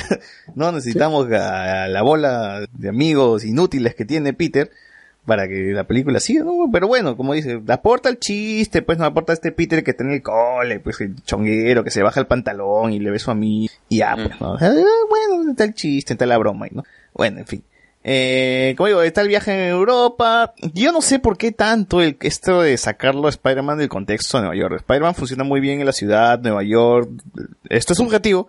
Spider-Man tiene un link con Nueva York, con la ciudad de Nueva York. Es Spider-Man, Spider-Man Nueva York, etcétera, y, es, y eso es. Y que además todavía no ha sido aprovechado en las otras partes de ha salido, pues, ¿no? Salvo tal vez en Infinity War un poquito esto, en, en la batalla que tiene al inicio, pero de ahí en Homecoming hace una cosa casi, casi por ahí pasada, porque eh, casi todo lo que hace Spider-Man es tratar de ubicar esto a- al buitre en la primera película y termina encerrado en, eh, el depósito y cosas por el estilo, pues. Claro, y es una de las cosas que Raimi aprovechó de Spider-Man, que en la primera película teníamos esta escena donde los niños en un bus caen y Mary Jane está en el otro lado y la gente del puente dice que si te metes con Spider-Man te metes con todos, algo así, o sea, la gente defiende Claro. a Spider-Man. Hay una en la- interacción entre Spider-Man y la ciudad. en la ciudad, que en la, que en la segunda película Spider-Man protege un- el, el tren, ¿no? Y la El gente tren, está ahí defendiendo Spider-Man. Esta escena bonita donde el Doctor Octopus se mete en el tren y la gente se pone encima, y la gente se pone adelante de Spider-Man y le dice, eh, si quieres ir por él, tendrás que pasar por todos nosotros. ¿no? No, Claro, y incluso la fallida saga, minisaga de dos películas de Amazing Spider-Man también entienden eso. Hay una parte donde Peter salva la vida de un niño que es hijo de uno de estos que trabaja en la ciudad y casi al final de la película todos los que trabajan en construcción empiezan a ayudarlo porque Spider-Man estaba, creo, querido de, de la pierna y empiezan a hacer una especie de camino para que pueda llegar más rápido. O sea, en las anteriores películas ha habido Ah, claro, las interacción de la grúas, ciudad ¿no? con Creo que la- las grúas este, se alinean, una vaina así. Exacto, empiezan a alinearlas para que él pueda llegar más rápido ya que está mal de la pierna. O sea, Claro, hay, hay cierta interacción de la ciudad con el héroe, ¿no? Que, que, que todo el mundo conoce de Spider-Man, pero en esta ocasión me sacas de contexto de Spider-Man en Europa y da igual, ¿no? O sea, da igual si hubiese estado en la India, en Japón, en Corea, no, no, hay algo especial que me haga sentir de que, más allá de que, ah, mira, me imagino que Disney ha dicho, no, mira, tenemos un montón de películas de Spider-Man en Estados Unidos, ¿por qué no hacemos en Europa, no? Había mucha huevada con Estados Unidos, ¿no? Que se siente un poquito más global, ¿no? Más allá de eso, no hay una justificación para que Spider-Man esté lejos de Nueva York y lejos de casa, ¿no? Claro, además que también esto ni siquiera trata, o sea, yo, yo sé que Peter de alguna otra manera ya cuando finalmente se Dick Fury lo ubica y le dice, hay esta misión, tenemos que hacer esto, esto y esto, eh, él prácticamente rechaza la oferta y la solución es cambiarle de traje, ¿no? Pero, o sea, es prácticamente lo mismo porque ese Spider-Man con traje negro eh, sigue, tiene los mismos poderes a pesar de que le ponen un apelativo, bueno, el apelativo que le pone Ned y que por alguna razón se vuelve el titular de, de después de las noticias, pero sea, claro, ¿cómo se enteraron? Spider-Man, o sea, ¿Cómo se enteraron de que Ned le llamó el mono? ¿Cómo es él? Mono No. negro. Nocturno, no. Bueno, eh, eh, el mono volador, no sé qué Como cosa, diablos o sea, se llamó Ned, pero, pero que bueno, se volvió titular la huevada. bueno, o sea, al fin y al cabo sigue siendo Spider-Man, o sea, o sea, ni siquiera el traje que es táctico, le, le cambia algún tipo de cosa, o él tampoco busca, no sé, pues cambiar su forma de luchar o algo. O sea, sigue siendo Spider-Man en todo momento, así que ahí también hay un poco de problema. Y como decíamos, pues, ¿no? Tenemos toda esta onda. Nick Fury se aparece y dice, Spider-Man, te necesitamos porque hay un peligro, etcétera, etcétera. Lamentamos arruinarle tu, tu viaje. Y, y bueno, es Spider-Man y, y Spider-Man es, tiene, es un héroe y tiene que cumplir, ¿no? O sea, tiene que dejar de lado su vacación, dejar, dejar, dejar de lado su felicidad, su niñez, su juventud, todo lo que sea, por tener esta responsabilidad que es salvar el mundo. Se nos presenta al villano, bueno, en este, en este momento no era villano, sino era El pseudo aliado, Misterio. pues, ¿no? Mi- Misterio, que era un superhéroe de otra dimensión, donde justamente eh, en su dimensión hubo, hubo des- desaparecieron, desapareció su, su, su mundo por culpa de los elementales, y ahora él tenía que, ahora estaba en otro universo, que era el de Spider-Man, el 616, y bueno, ahora tenía que protegerlo, ¿no? Claro, claro. Y aquí ya quiero hacer la pausa para hablar de lleno de Misterio, porque ¿qué, qué tal nos pareció como personaje Misterio? Veo, veo que muchos consideran a Misterio como entre top 3 de villanos de, de- de Marvel, pero yo no, no sé No, qué tan tampoco. top 3 está, ¿no? Yo, O o sea, Jay Gyllenhaal sí, sí, es una persona con carisma en la película. El traje de Misterio sí me parece que está bastante, bastante bueno, tomando en cuenta que es un tipo con una pecera en la cabeza, o sea, que se vea bien en pantalla, ya es bastante, ¿no? es- o sea, está Eh, bien adaptado, pero... Visualmente se ve bien, Medias, se ve bien. Como, ayer, ayer estábamos comentando que Sí, pues Misterio su único poder era crear ilusiones, ¿no? Te, te echaba, como Sebastián nos dijo, te echaba un polvito y te hacía alucinar, que más o menos que era como lo que hacía en Batman el espantapájaro, ¿no? El espantapájaro le, decía, le echaba un polvito de Batman y Batman ¡puh! alucinaba todo y se volvía... Que yo hubiese preferido que, que sea un polvito, otra vez, esto es subjetivo, que, que, que hubiese sido un polvito porque me parece muy impráctico que Misterio tenga todo un equipo y gente detrás para hacer Misterio, ¿no? No es que el pata solito agarre y diga, ya, hoy día voy a hacer mis maldades, ¿no? Sino que es, necesitas llamar como a 10 huevones que te, que, que, que es como un equipo de cine, ¿no? El que te maquilla, el que te hace la capa, el que te pone los efectos Ajá. especiales, el que agarra el Hasta motion, guiones tiene todavía. el motion capture, el que escribe el guion, el que hace, no sé, ¿no? O sea, me imagino que Michael Bay está por ahí, seguro, Zack Snyder, ¿no? O sea, tiene todo un equipo de gente que, que lo ayuda para hacer misterio que me parece, como digo, me parece bastante impráctico todo ese equipo para ser un villano, ¿no? Si, tú no puedes ser un villano Claro. en, en cualquier esquina, sino necesitas tener No. plata y gente para hacer tus huevadas. Además que, que la película tiene esto, te toma el tiempo para presentarte a parte del- de, de este grupo, pues no. Y acá tenemos a tal que se encarga de esto y tenemos a ella que se encarga de esto. O sea, prácticamente te hace una presentación de cada una de estas personas, pues.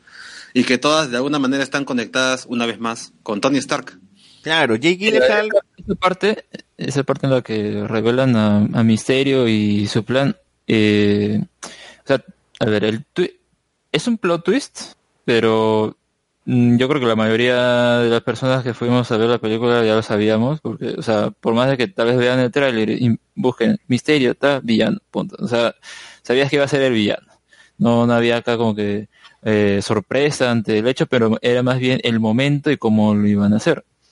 Claro. Entonces llegó el momento y bueno, primeramente creo que la escena del bar es media curiosa porque aparte de que se pueden hablar y normal, porque usted está con su traje, el traje negro de sigilo, que bueno, puede ser cualquier persona, ya normal pasa, pasa caleta ese eh, para el resto de gente, pero cuando se pone a hablar creo que mencionan cosas como que soy Spider-Man o Iron Man y, y, y eso ya llamaría la atención. Pero bueno, eh, entonces uno puede decir, ya la gente alrededor es estúpida, no, no, no los está escuchando, no está en sus Claro. Está Y- borracho, está borracho. y llega el momento en que uno de, una de las personas se acerca y dice, ah, se te cayó esto. Y son los lentes. Y digo, ¿cómo? Sí. Y se cayó.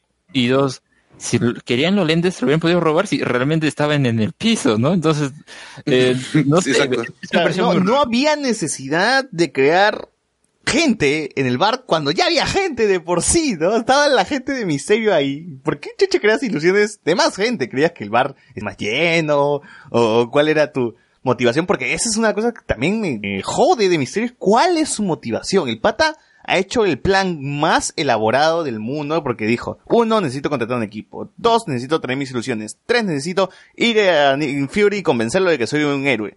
Cuatro, necesito que Peter Parker se acerque y no intervenga otro héroe más por, por cosas de la trama, que no intervenga otro héroe más, para que solamente Peter Parker confíe en mí y me dé los lentes. Cuatro, necesito llevarlo a un bar, necesito que me des los lentes. Y cinco, tener los lentes, ¿no? Es como que el plan más pendejo del mundo para tener unos lentes que pudo haberse lo robado de una forma más práctica, como dice Alex, los lentes se cayeron, me los pude haber llevado, ¿no?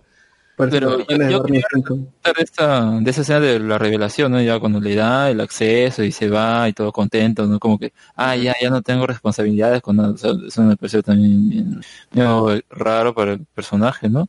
Para los mitos del personaje, pero bueno, la cosa es cuando y vemos que todo se deshace, a veces un holograma y al final es eh, misterio, ¿no? Ese, este personaje que no me quedó claro si realmente es su nombre, yo creo que sí, ¿no? Pero No, todo el mundo eh, le decía misterio y dijo, ay, sí, soy misterio, ¿no? No, no, no, o sea, su, su nombre de civil que dice señor Beck. Quentin Beck. Quentin- Beck. no, no sé, no, no, no me queda claro porque si al final también era una historia, puede haberse cualquiera. Pero bueno, la- supongamos que sí. La cosa es que y cuando se revela, le, le dice, eh, eh, Tony Stark me, me traicionó, el, el proyecto que yo le hice para él le cambió de nombre, se lo dañó él, ya. O sea, el resentimiento que tiene hacia ese personaje y el resto que va nombrando como, como dice, también tiene un resentimiento hacia Iron Man y que como que todo eso juntos vamos a hacer, eh, vamos a, vamos a obtener, a robarle las cosas a Iron Man para nosotros ser los importantes. Eso me pareció como que interesante, ¿no? Su, su, su discurso, su soliloquio que tiene acá, porque también te dice, ¿no? Eh, qué mejor truco que ser lo que la gente le presta atención, que son los superhéroes. Claro. Porque acá, Ujú. si no tienes superhéroes, no tienes capa, nadie te presta atención. Claro, eso, claro. eso, eso me gustó porque es como que eh, si lo sacamos de la película y vemos un mensaje tal cual, pues Es- está la chévere, mayoría de sí. películas tienen más atención, son las que son de superhéroes. Sí, Ok. pero en, en este punto Y- sí me jode el tema de la revelación de, de Misterio porque es bien caricatura, o sea, es el... vamos a poner la escena del... Mira, mira, acá en el papel viene la escena del villano revelando su plan en voz alta y es el villano parado en el bar diciéndole, y sí muchachos, y nosotros somos y queremos, y justo queríamos los lentes y lo hemos conseguido gracias a ti, gracias a ti, y es que lo hacemos esto porque Tony Stark es un malo y me cagó cuando hice mi, mi programa de ilusiones y entonces, ni siquiera hay eh, una forma de contarte un poquito del villano, sino la forma más burda, de que el villano mismo cuente su historia en voz alta, parado enfrente de todo. Justamente por eso yo creo que esa escena, en mi caso, sí es buena, porque eh, es como que mm, eh, vemos a ese, ac- ese personaje como que y todo, ya todo tenía planeado.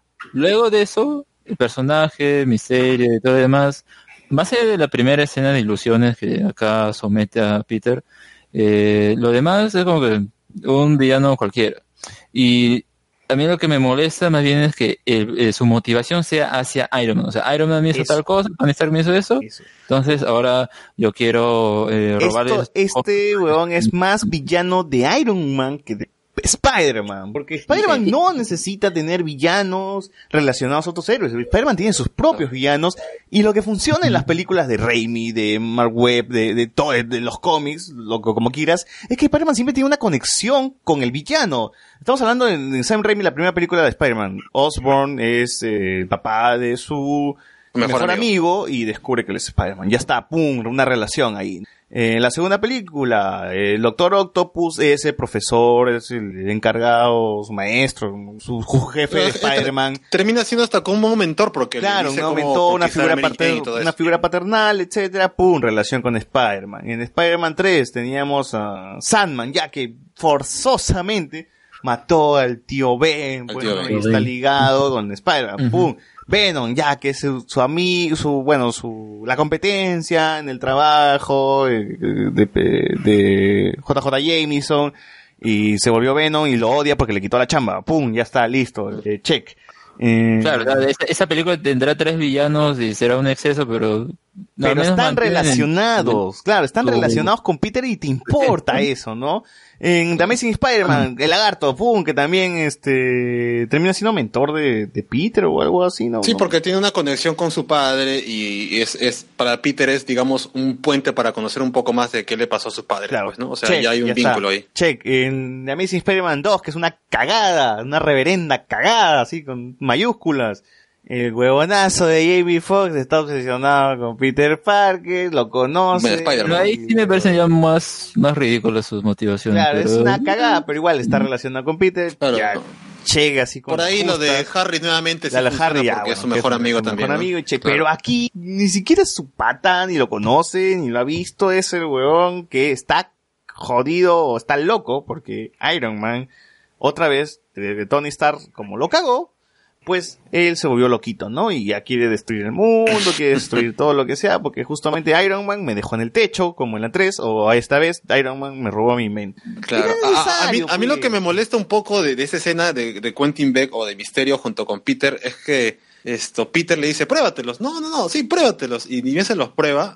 Un- faltaba, creo que un, un poquitito para que, que, le- que Peter tuviera la visión de ver a Tony Stark con, la, eh, con, esa, con esa imagen a Quentin Beck. Como diciendo, "Ah, se parece al señor Stark. Sí, porque Y- creo y- que no hemos contado esto, que los lentes, justamente que Nick- en una escena Nick Fury le dice, toma estos lentes, que Stark te los dejó, ¿no? Te los dejó a ti, huevón, ¿no? O sea, estamos hablando de Tony Stark, la persona que murió en tus brazos, te dejó lentes con tecnología carísima, porque es tecnología en la cual tú puedes sacar un dron de un satélite, huevón. Y se la das al primer cojudo de mierda que conoces. Esa es la huevada que jode la película. Claro, y además ¿no? que sabe, además que Peter es consciente de, de que esto, que son cosas que son mortales, porque prácticamente casi mata al que sería su competencia amorosa en el, en el bus, pues, ¿no? O sea, él es consciente de que lo que tiene es esto, armamento eh, peligroso. y se lo das al primer Gil que encontraste, que te cayó bien, porque te salvó. Y estamos hablando de estar regalando Tony Stark, Tony Stark tu mentor, el pata que te dio el traje, tecnología, un recuerdo, algo para ti. Y se lo estás dando al primer huevón. O sea, yo, Claro, o es sea, más, yo, que yo normal, de si te- vuelta, que lo trajo de vuelta a la vida Peter Parker. Claro, él, Y, Peter lo peor es, es que al final de la película o sea, son importantes porque sin eso no desactivas todos los drones que van a matar a la gente. La cosa es que, ¿qué sucede con esos lentes? No, se los queda él, se los entrega. Al final no dicen, no dicen qué pasó con esos lentes. Pero tan importante eran que al final ni siquiera te Y dicen. antes, antes de seguir avanzando, yo veo un problema ahí en Marvel, que es el tema de los villanos. O sea, no van a, o más bien los villanos y el, y todo el- lo que va a venir después. Es que con la muerte parece que le ha chocado mucho la muerte al mismo Marvel, la muerte de Iron Man, que a, a- a los propios héroes, porque digamos, que todo lo tiene que resolver. todo lo tiene que resolver, o todo, hasta ahorita la película, o sea, la segunda peli- la primera película después de Endgame, eh, tiene que tocar la muerte de, de Iron Man, bueno, que era, que era, que son, que en parte son las consecuencias de Endgame y está un poco justificado, se podría decir, pero el villano que también tenga que ver con Iron Man y es como que digamos, todos los villanos de Spider-Man van a tener que verse involucrados con Iron Man en alguna razón porque Spider-Man, digamos, este, eh, Iron Man es el mentor de Spider-Man, mm, no me parece, no, no, no sustenta eso bien y me va a sacar de cuadro si es que, digamos, en una próxima película, digamos, este, Avengers 10, este, digan, eh, un villano X diga, "Ah, no, es que Iron Man me, me quitó a la chica y por eso ahora los tengo que matar a ustedes. ¿Cuántos villanos ya hemos visto relacionados a Iron Man? Como que ya es suficiente para ver otra película donde el villano se haya vuelto, bueno, el pata se haya vuelto malo por, por, por Iron Man. O sea, estamos hablando de Obadiah Stein, ya, uno. Estamos hablando de este Iván Banco. Iván Banco en la dos. ¿Cómo se llama el que crea armaduras para Iván Banco? Ah, Justin Hammer. Justin Hammer, ya Justin tres Hammer. villanos. Eh, cuarto, Ultron. Quinto, ahorita Misterio. Sexto, Semo, porque Semo también odia a Iron Man, porque este... No, eh, es más, no solamente Iron Man termina creando villanos, sino él también se vuelve villano en Civil War. Claro, a ese sea, punto ya. Semo Sí. ya odia a los Avengers. Wanda y Pietro Maximoff odian a Tony. Ocho. Porque, claro, ocho, ya. O sea, tenemos ocho, y no sé si por ahí se me ha ido alguno, pero no me jodas. En Iron Man 3, este, ¿cómo se llama este? Es más, hasta, hasta Bueno, el mandarín, el mandarín Garca, pues. El mandarín Garca. Nueve, huevón, nueve. Y hasta Thanos, hasta Thanos sabía quién era Tony Stark. La- ya, pero tampoco es que él quería a Tony, ¿no? Él quería Claro, las gemas, ¿no? Yo creo que el problema es que, que Spider-Man es un personaje que que, fun- que ha funcionado ya en otras películas, por más que a algunos nos guste o más que otras, pues, ¿no? Pero ya, ya, se- ya ha demostrado que Sony puede crear esto, historias de Spider-Man sin apoyo. eh, y, y que, y que sin duda ya hemos, ya hemos visto el apoyo de, de- de- de Tony Stark vivo en la primera película como para que aquí nuevamente tenga ese peso encima. O sea, Claro, por eh, más que Tony Stark a Spider-Man de, de, de su esencia. Spider-Man puede funcionar solito en una película sin necesidad de meter a los Avengers o a Iron Man o lo que sea. ¿no? Claro. Ya bueno, estamos hablando de una película que nos habla del legado, del héroe caído, del mentor, de perder al tío Ben otra vez. En este caso ya no es tío Ben, sino es el tío Tony Stark. Y es un Spider-Man que se tiene que levantar, que tiene que sobrevivir en este mundo nuevo, no sobrevivir entre comillas Claro. también. ¿no? O sea, o sea, sí, o sea, yo, yo creo que la idea no estaba mal, la ejecución está, es, es la, es la que falla, ¿no? Porque al fin y al cabo ya entendemos que, que de alguna forma u otra, este, Tony Stark termina siendo una especie de tío Ben, pero sinceramente, este, este Peter Parker por lo menos, parece que él está más centrado en buscar a quién cederle el puesto, por lo tanto, dejar las obligaciones como superhéroe para finalmente comenzar su vida de adolescente. Claro, Y- y- y- como, Como como, cualquier adolescente normal. Claro, ya, ya. Sí, pero el problema- Pero mira, regresando a Spider-Man Homecoming, lo mismo pasó con en Spider-Man Homecoming. Peter Parker quería una vida, es- siempre ha sido que se ha dividido entre su vida normal como Peter Parker y superhéroe, ¿ya? Y en Spider-Man Homecoming, Peter está prácticamente amenazado de muerte frente a la chica, y está con la chica que le gusta, con sus amigos. ¿Y qué le gana a él? Su motivación de saber que gente va a salir lastimada y ante que pone ante todo, a pesar de que es un chivolo, es más, está más chivolo en la anterior película Homecoming que en esta, que dice, ah, no, yo soy ante todo, tengo un poder, tengo un superpoder. es bacán esa escena donde están en la fiesta de graduación y dice, yo me quito, ¿no? Pero es Claro, se retira, cosa de él. perdón. ¿eh? Es Claro, cosa de él, no es que Nick Fury me está llamando por la puta madre. Claro, en esta, ese momento es Peter Parker. pues. claro, en esta Claro, película es sigue siendo un Nick- chivolo, o sea, ni, ni siquiera puede decir que no, es que es porque es un, es un adolescente. En la primera película también es un adolescente y tiene los mismos problemas, o sea, incluso a un nivel menor y que toma una decisión mucho más madura, que es ahorita no tengo tiempo para, para pensar en mi propia vida, por más que me amenacen a mí, a mi, a mi tía May y a la gente que me rodea, tengo que detener este pata, no solamente para, para tener el respeto del señor Tony Stark, sino porque de verdad tengo que hacerlo yo o no lo va a hacer nadie más, por más que nadie confíe en mí. Y aquí en Spider-Man Homecoming, perdón, en Far From Home, no está eso. Algo que ya está desarrollado en la primera ha desaparecido y eso ha hecho que el personaje retroceda un par de pasos más. Por más que sea un adolescente, ya en la primera me demostró que, por más que sea un chivolo que tiene una vida por delante y quiere una vida normal, él tiene su prioridad, que es parte del personaje y que siempre ha estado ahí en los cómics, en las películas e incluso dentro del universo de Marvel. Porque él mismo se lo dice a Tony Stark en Civil War. Él dice bien claro, si cuando tienes un poder y no haces cosas, esto, pasan, tú eres pasa algo malo. Claro, claro, o sea, y sigue siendo un chivolo, pero tiene la mentalidad del personaje. Aquí no, aquí no está eso por más que sea un adolescente. Sí, Claro, en esa escena de Civil War uno puede decir, ah, entonces como que esa, la frase, ¿no? Un gran poder, un gran poder conlleva una gran responsabilidad, ocurrió fuera de cámara, se lo dijo su tío Ben que se murió y ya está. O sea, ocurrió el hecho. Y ese hecho es importante para el personaje, porque sí, dentro, ya, los cómics son una cosa, la película son otra, pero eh, también los cómics el personaje empezaba siendo adolescente y ocurrió este hecho. Y es ahí eso que lo cambia, porque antes era irresponsable. Y acá es como que eso no ocurriera, o como que se olvidaron, o no entiendo. Si lo quieren volver a hacer, es como, como lo que sucede con Iron Man en sus películas. Te das cuenta que en la mayoría de estas siempre termina, ah, termina su película, la otra, y es como que otra vez empieza desde cero. Acá pasa que quieren hacer lo mismo con Spider-Man, el hecho de que ah, otra vez tiene que hacer, qué, qué sé yo, entender que sus decisiones o las decisiones que tomas están mal, pero es como que acá, al menos en Far From Home, no hay eso, ¿no? No hay, no hay una... mm, entendí que O sea, este poder que tengo, claro. tengo que tomar una responsabilidad, no... Claro, ni, si- ni siquiera es consecuente dentro de su propio mini arco que tiene en sus películas que ha aparecido o en su primera película. Claro, ¿cuál, ¿cuál es el aprendizaje? ¿Cuál es el desarrollo? ¿En qué evoluciona Peter en, en esta película? ¿En que entiende que no debería ser un Iron Man? Ya. Pero... O sea, esa pregunta yo creo que ni siquiera debía haberse formulado en la, la misma película, porque es como que, ¿por qué? No sé, o sea... al final de la película, ¿cómo queda el personaje? ¿No? Todo, toda esta aventura, todo esto que ha pasado, eh, ¿en qué lo ha convertido? ¿En qué lo ha hecho mejor? Mm, La verdad, no, no sé, porque, porque como te digo, para mí la película lo hace retroceder. O sea, lo, lo que ya, me- ya, ya estaba formado. eh, mira, ni, ni siquiera me voy a referir a, a Infinity War o, y mucho menos a Endgame, sino a lo que yo vi en Homecoming. Aquí me lo están contando nuevamente pero con un Peter parece que está principiante, pues, porque, o sea, ni siquiera tiene el tiempo suficiente como Spider-Man para decir, "La- de verdad quiero una vida normal, porque de verdad no ha tenido una carrera. Si tú no ves Spider-Man Homecoming, no, hemos visto que sea el amigable vecino de Spider-Man. Hemos visto que ayuda a ancianas a ubicar calles y, cosas así, pero nada más. Eh, y, y aquí tenerlo otra vez dudoso y queriéndose zafar de las responsabilidades es como que como que no tiene esto consistencia con lo que se ha visto antes, pues. Sí, claro, y, y tener también a un Nick Fury presionándolo, diciéndole, oye, tú eres el próximo, oye, tú tienes que hacer esto, oye, Tony por si acaso no te dejó los lentes por la web. Brother, es un chivolo, o sea, estamos hablando de alguien de 16 años, tienes a la Capitana Marvel, literal, él te lo dijo al Doctor Strange, a Hulk, quien sea, y, y forzosamente él tiene que ser el próximo, el próximo Iron, el próximo líder, el próximo Avenger, el próximo lo que sea, o sea, bro, no, no es necesario que me digas eso, ¿no?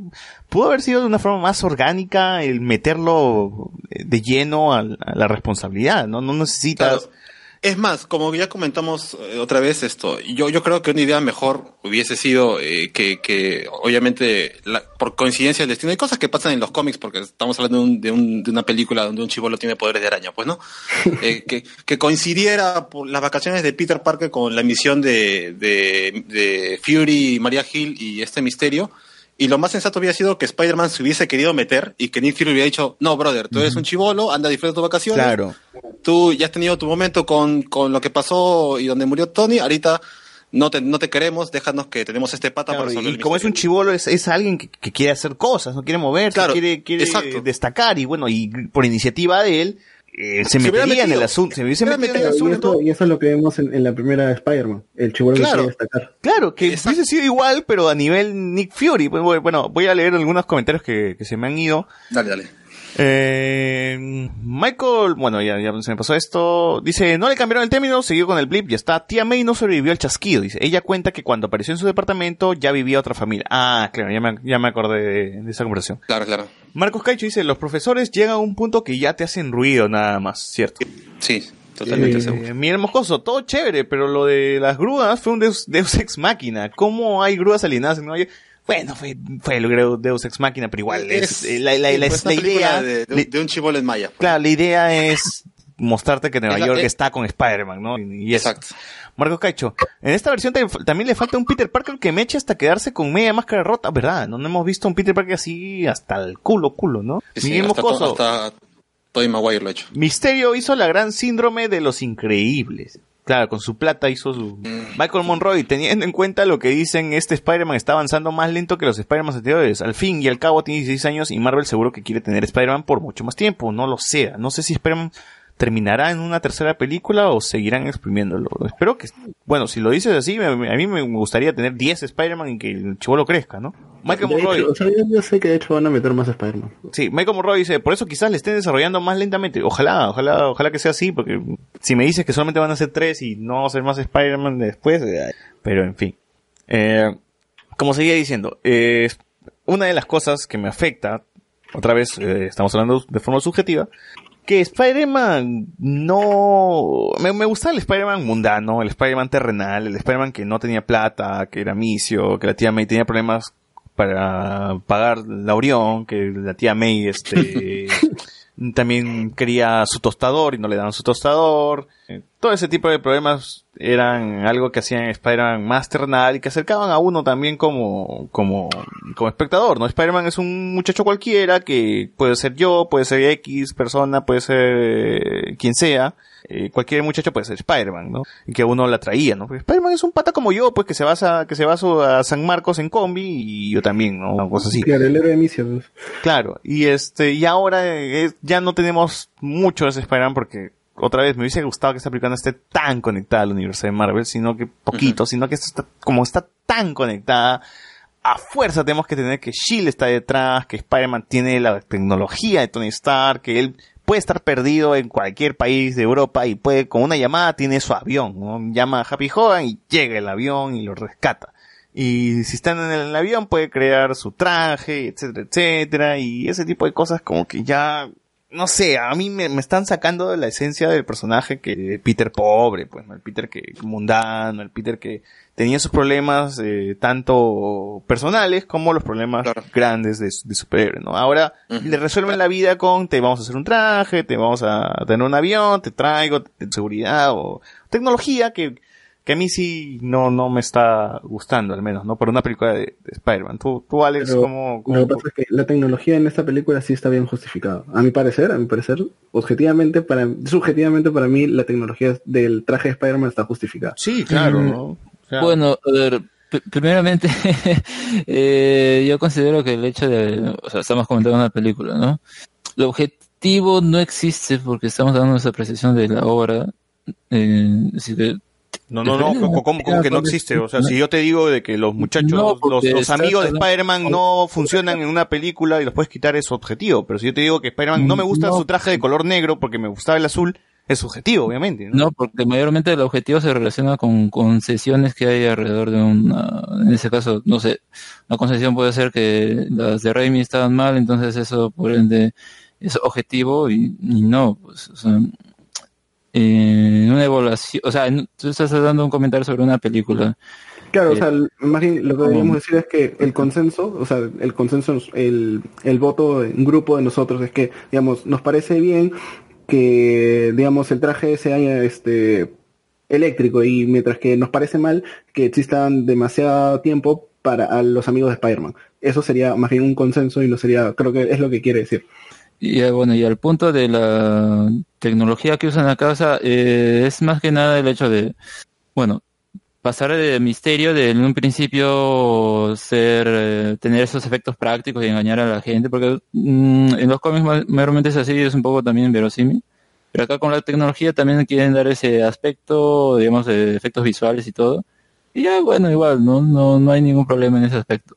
Creo que para mí la parte mm, tecnológica y ya como quiere cerrar el tercer acto es el hecho de que eh, nuevamente con lo que eh, Spider-Man es el es como el peón de Iron Man acá porque te ponen eh, más allá de que los personajes que rodean a Iron Man ahora están cerca a Spider-Man es el hecho de que para, pa- para él poder decidirse e ir ya a derrotar al villano le pongan su canción y le pongan ahí haciendo lo- la- esto con la tecnología de Iron Man, su, su nuevo traje, como que, ok, o sea, entiendo que eh, tal vez en las anteriores trilogías o, digamos, eh, sagas de- del personaje, pues él lo hacía de manera manual, porque, bueno, uno era así eh, en el cómic y dos como que también quieren darle ese aspecto que él se construyó desde cero.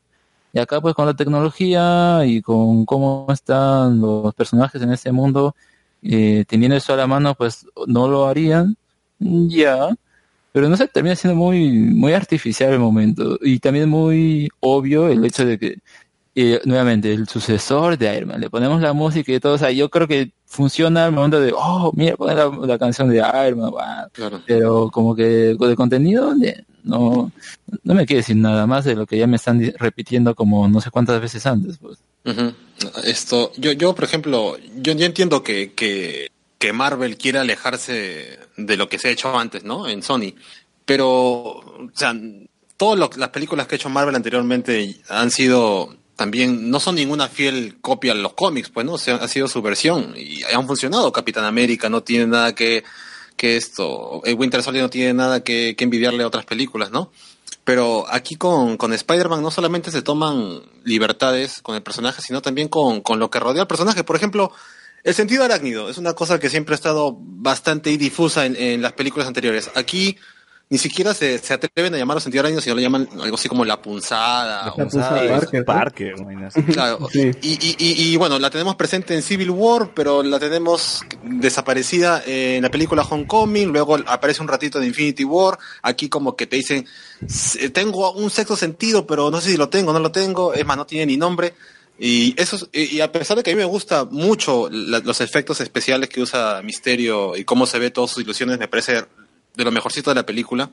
Yo, yo- yo me, pongo, me pongo a, a decir, oye, ¿y entonces este Spider-Man tiene o no tiene el sentido arácnido? ¿Lo va a desarrollar? Eh, solamente lo mencionan y obviamente lo vemos de manera sutil. Al parecer que acá sí, ah, sí o sea, ya evolucionó su sentido arácnido y ya está, es parte de él, ¿no? Porque Claro. al final de la película pero- ya es como voy a usar Claro. este, la, la punzada o no sé qué mierda. y- En el tercer acto se cierra los ojos y solamente confía en su sexto, en su sex- sexto sentido. Sexto sentido, claro, pero a eso voy, pues, ¿no? Que, que, que Marvel, esto, no sé por qué se hace, se hace problemas con cosas muy puntuales de Spider-Man. O sea, ya di, dis tranquilamente sentido arácnido, no lo pongas como que lo tiene, no lo tiene, lo ha estado desarrollando, no, no lo ha tenido, no. Esto, igual me pasa con, con, por ejemplo, ya, NJ, a mí Zendaya, al principio, como dije, nunca me gustó. Acá me gusta mucho, a pesar de que sigo diciendo que la química de ellos dos esto y su relación me parece forzosa, pero me parece de- de todo el resto de personajes que están ahí fuera de Peter Parker y Misterio, me parece que Zendaya es la que me ha gustado bastante cómo está.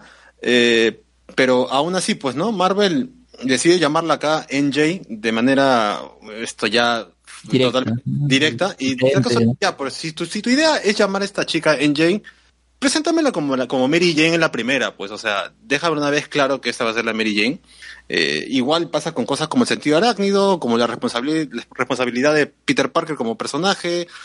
O sea, yo, yo creo que si son por manos distintas, ya sea de Sony o de Marvel, las decisiones, este, no sé, yo creo que afecta un poco al personaje. De todas maneras, ha funcionado porque a la gente le gusta. Yo he leído, he, he visto comentarios que la consideran la mejor película de, de Spider-Man. Eh, Me imagino que es. Son vistas de cada uno, pues, ¿no?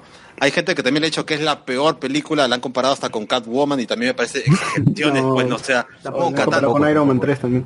o sea, ya es, ya es, ya es una cosa distinta. Yo- mucha gente, para, para muchas personas, este Tom Holland, que a mí me parece el mejor cast que ha tenido Marvel para, para Peter Parker y Spider-Man, porque el, el, el chivolo, a pesar de, de que yo critique que hace una cosa o no hace otra, a mí me parece que se carga la película. O sea, si no fuera por el carisma de este chiquillo, esto, y bien elegido otro actor, yo hubiera odiado la película, estoy seguro que sí.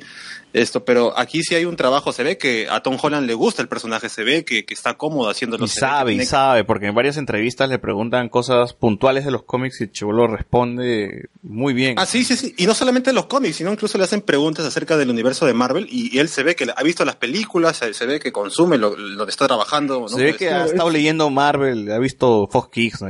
Claro, Un fan y- más es. Además se ve que muchos, a pesar de que casi todas sus escenas son con dobles o con efectos esto por computadora, o sea, él también maneja sus piruetas, o sea, Sí, sí, su sí. tarea, como se dice, o sea, el chivolo está preparado. Yo creo que el problema de la película no es que es- este Peter Parker sea malo comparado con el de Tobey Maguire o el de Andrew Garfield, es, es el nuevo Spider-Man que tenemos, pero lo que le rodea a este Spider-Man es ahí el problema, sobre todo esta segunda película. Es, es un problema de, de motivaciones, creo yo, de motivación del villano, de motivación del Peter, de motivación de Nick Fury, de motivación hasta de sus amigos. Es, un cosa, es una cosa que está ahí eh, Sí. rechinando mal, porque Peter Parker, ¿por qué le hace caso a Nick Fury cuando puede ser un chivolo? ¿Por qué está ahí? Este, ¿Es su responsabilidad o él quiere estar tranquilo? ¿Por qué le da los lentes a...? Y, y también siento, siento como que Marvel no se quiere arriesgar con Spider-Man, porque, o sea, aparte de, de lo- los puntos que he mencionado con el sentido arácnido y todas estas cosas, esto, Marvel no se está arriesgando con cosas como los multiversos, ¿no? Que es una cosa que la gente se, se, se hypeó bastante, o sea, al final todo es un invento, eh, decide no arriesgarse tanto, tomando en cuenta que ya hemos visto Into the Spider-Verse, o sea, esto es una cosa que a la gente ha gustado, pero Marvel está como que ahí, ahí esto todavía no se quiere arriesgar con Spider-Man, ha vendido la película, yo he leído co- cosas de Kevin Feige que decía, sí, hemos prácticamente Spider-Man es el cierre de la saga de- del infinito, esto es la, es, es la culminación de los eventos de Endgame y tal vez los el contexto de un poquito, ¿no? Pero no está a ese nivel como para decir, esta es la película para cerrar la fase de Marvel y saga infinito, porque No, no es la veo mejor película de Spider-Man, pues no. De hecho, no es, tampoco es la peor, eh, pero si la ponemos dentro del MCU nada más, no vamos a ¿Sabes decir que Far From Home es la mejor película que ha hecho Marvel en años. O sea, ¿sabes no. qué parece un spin-off de Iron Man? Eso parece. Claro, hasta, hasta eso. Sí. Porque, y de seguro por eso que Feige dice, ah, es el cierre. O sea, en un principio era Endgame, ¿no? Avengers 4, y ahora pues cuando dijo, Supongo que oh, ¿por qué será? Vamos a verlo. Es para crear justamente eh, la necesidad, la necesidad de Claro, que necesitas ver esa hype, ¿no? y Claro. la compras y vas a ver. Entonces ahí ya la gente está cautivada por ese aspecto. Claro. Un principio se estrena, va y como que ya hay la recepción puede ser distinta, pero sí yo, eh, yo también encuentro como que muy exagerado que, que pongan esa por encima de todas porque ya puede ser, por ejemplo, el personaje de Misterio. personaje de Misterio nunca ha sido adaptado. Acá como lo han puesto, me parece bien sus poderes, o sea, está bien, creo que la primera Poderes escena de discusiones está genial. La segunda es como que, bueno, pues no, para que, para terminar, ¿no? Pero la primera sí me parece que está muy buena, sobre todo ese amague que parece que termina, pero no termina, sino justamente de- después ya cuando lo, lo choca el tren. Me parece muy bueno eso, pero no por eso significa que la película es buena, pues, o sea, tiene cosas buenas, sí, pero en general a mí me parece como digo, entretenida y nada más, porque Claro. buscar otras cosas, ¿no? Sí, sí, es, es una Sí, película sí. entretenida, que está bien, tiene un muy buen ritmo, pero igual no, no, no, no, no me gustó del todo. O sea, yo, yo tengo mis reparos y ya los he mencionado, pero son cosas mu- mucho, ya, ya son cosas mías, no son cosas de uno, como alguien que le gusta Spider-Man no le gustó tal cosa. Pero igual no voy a decir porque no me gustó que Spider-Man tenga el traje negro en vez de azul, la película es mala, ¿no? T- Tampoco, voy- Exacto, exacto. tampoco voy a llegar a ese nivel.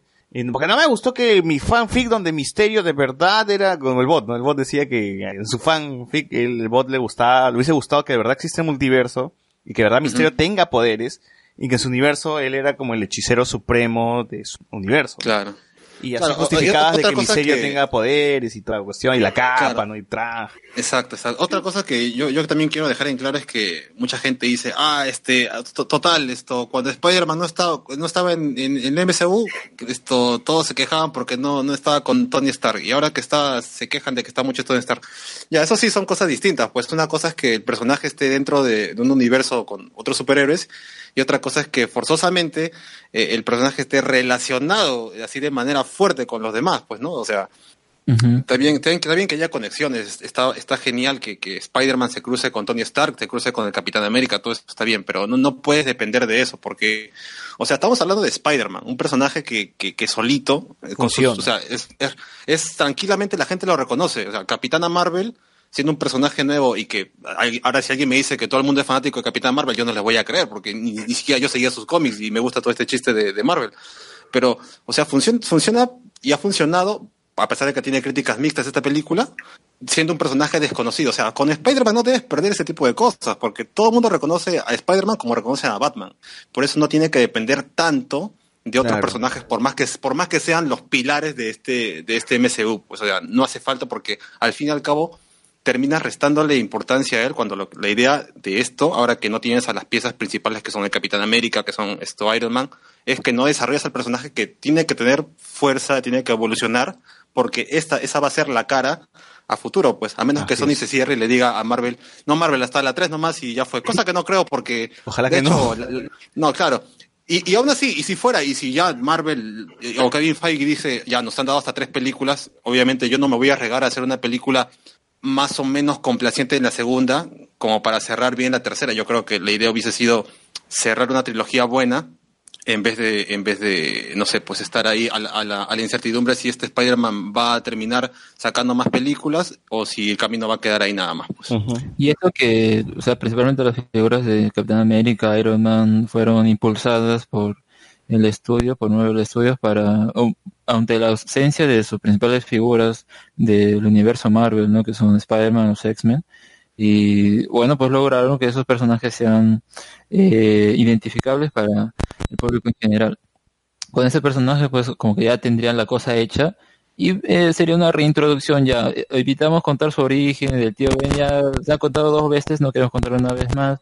Entonces, como introducen la, la historia de la responsabilidad de otra forma, ok, pero como que acá parece que, como mencionamos, ¿no? Lo introdujeron ahí en Civil War, luego como que retoman un poco la identidad del personaje en su propia película, pero acá como que eh, lo olvida principalmente porque es un adolescente y yo puedo entender que si fuera tal vez un cualquier personaje adolescente superhéroe ya, pero no sé, o sea, en Spider-Man no hay mucho de eso de que, oye, si viene alguien más, pues yo le dejo a él, ¿no? Eh, que haga su, que él se encargue de, vencer a los villanos y yo pues voy acá con la chica, ¿no? No sé. Si bien, este, tal vez como película adolescente puede pasar porque ese tipo de romances eh, o ese tipo de personalidades que tienen los personajes acá pueden valer, ¿no? Porque yo creo que el hecho de que tú ves uh, cómo actúan y todo son adolescentes que están incómodos ahí, ay, no, que eh, todo eso, y como que puede ser actual, ¿no? Ese tipo de representación que está bien.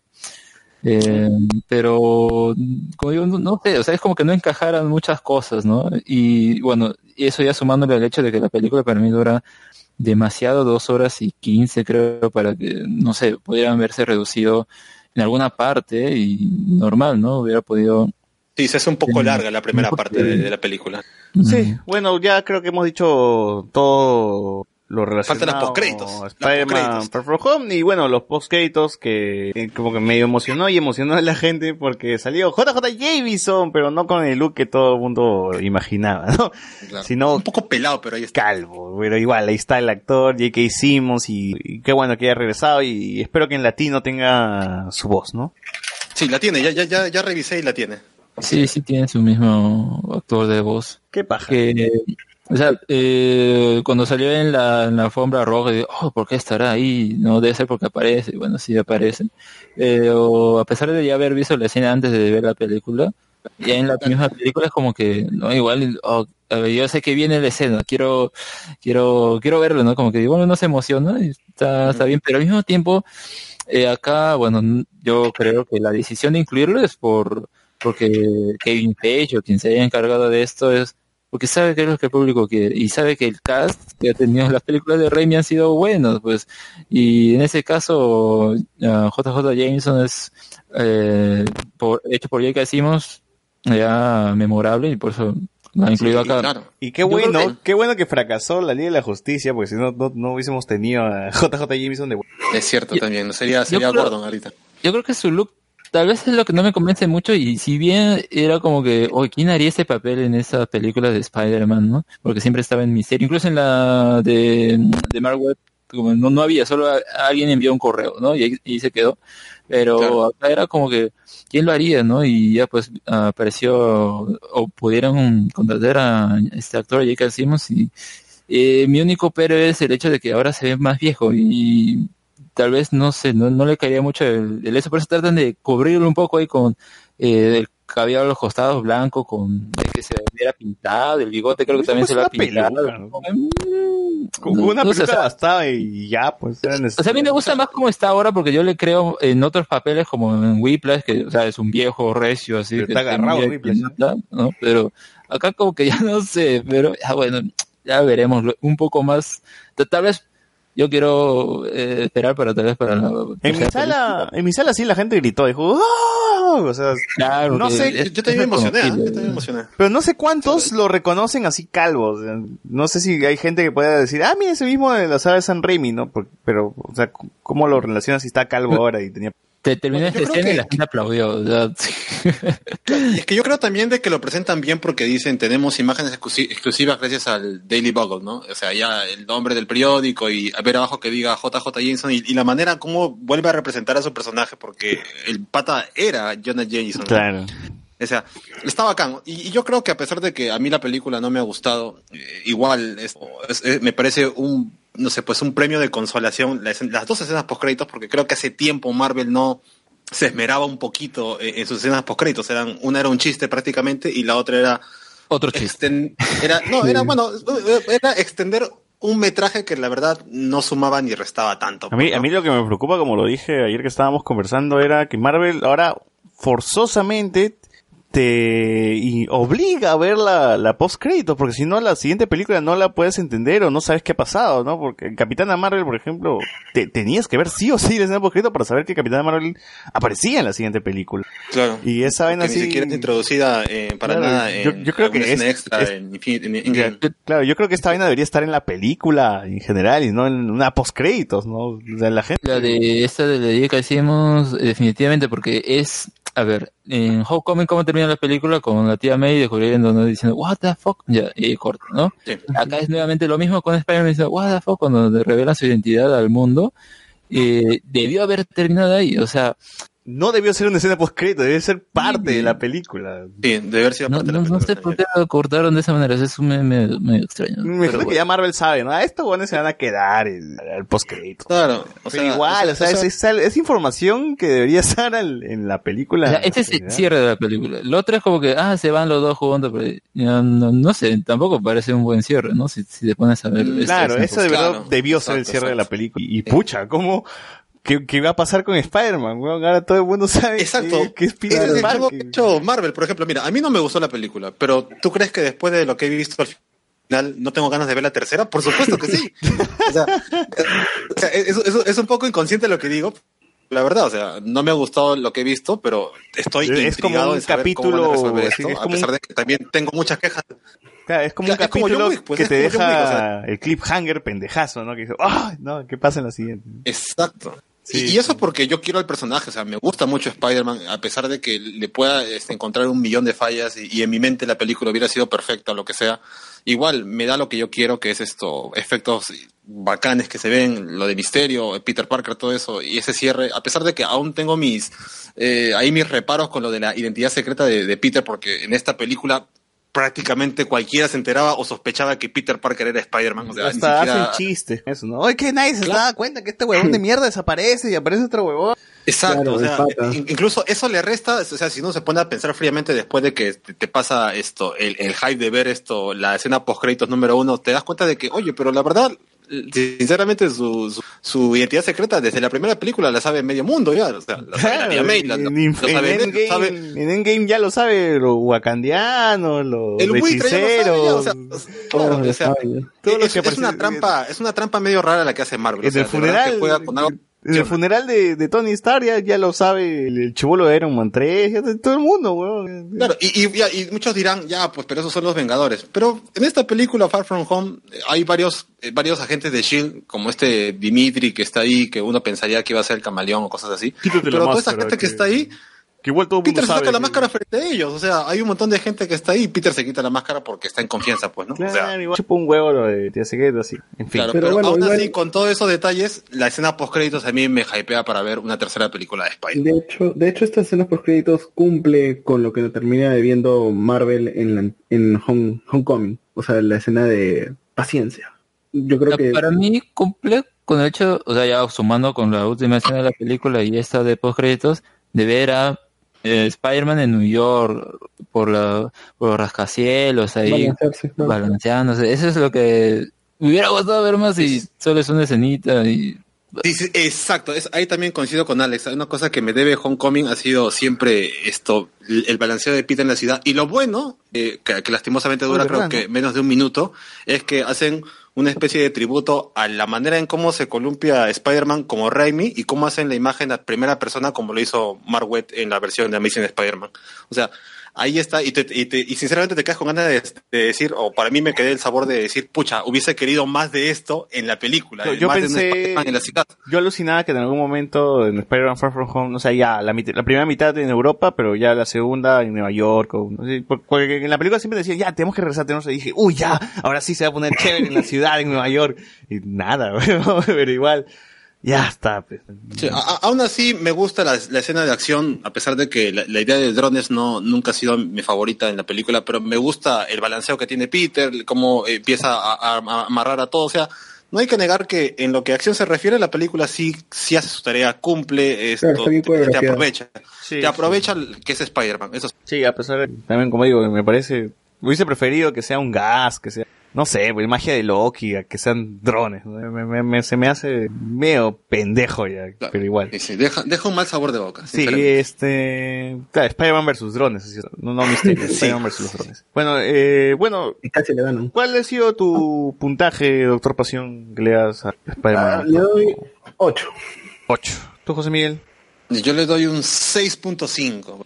¿Tú, Alex? un 6 de 10. Yo le doy un 7. Y bueno, aquí cerramos con el tema de Spider-Man From Home. A ver, muchachos, ¿qué nos recomiendan eh, para la semana para que la gente pueda ver eh, Doctor Pasión? Eh, recomiendo que sí o sí terminen de ver esta semana Stranger Things 3. Está muy chévere. A tal punto de que la estoy, como vuelvo a repetir, estoy viendo de nuevo.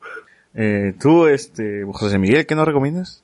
Eh, ya, ya que el Doctor Pasión me robó la recomendación, busquen Free Basket, este anime que está en transmisión, creo que van 12, 13 capítulos, ya, ya se prendió, ya se prendió porque es la versión Brotherhood de- del manga que están sacando ahorita. Es un show, es un shoyo, ¿no? De, pero con comedia, pero que poco a poco cada capítulo se pone bastante interesante, un poco feeling, así que busquen a Free Basket en su página de descarga de anime favorito. ¿Y tú, Alex, qué nos recomiendas? A ver, yo recomiendo dos animes que se han estrenado esta temporada. Uno es eh, Fire Force, eh, del estudio de Productions y el mismo de Yoyos y todo. Pero lo destacable de ese primer capítulo es justamente la animación que al ser, eh, la trama son un chico que tiene una habilidad que tiene que ver con fuego y en ese mundo pues eh, parece que los, las personas como que tienen autocombustión y, y se convierten en una especie de demonios.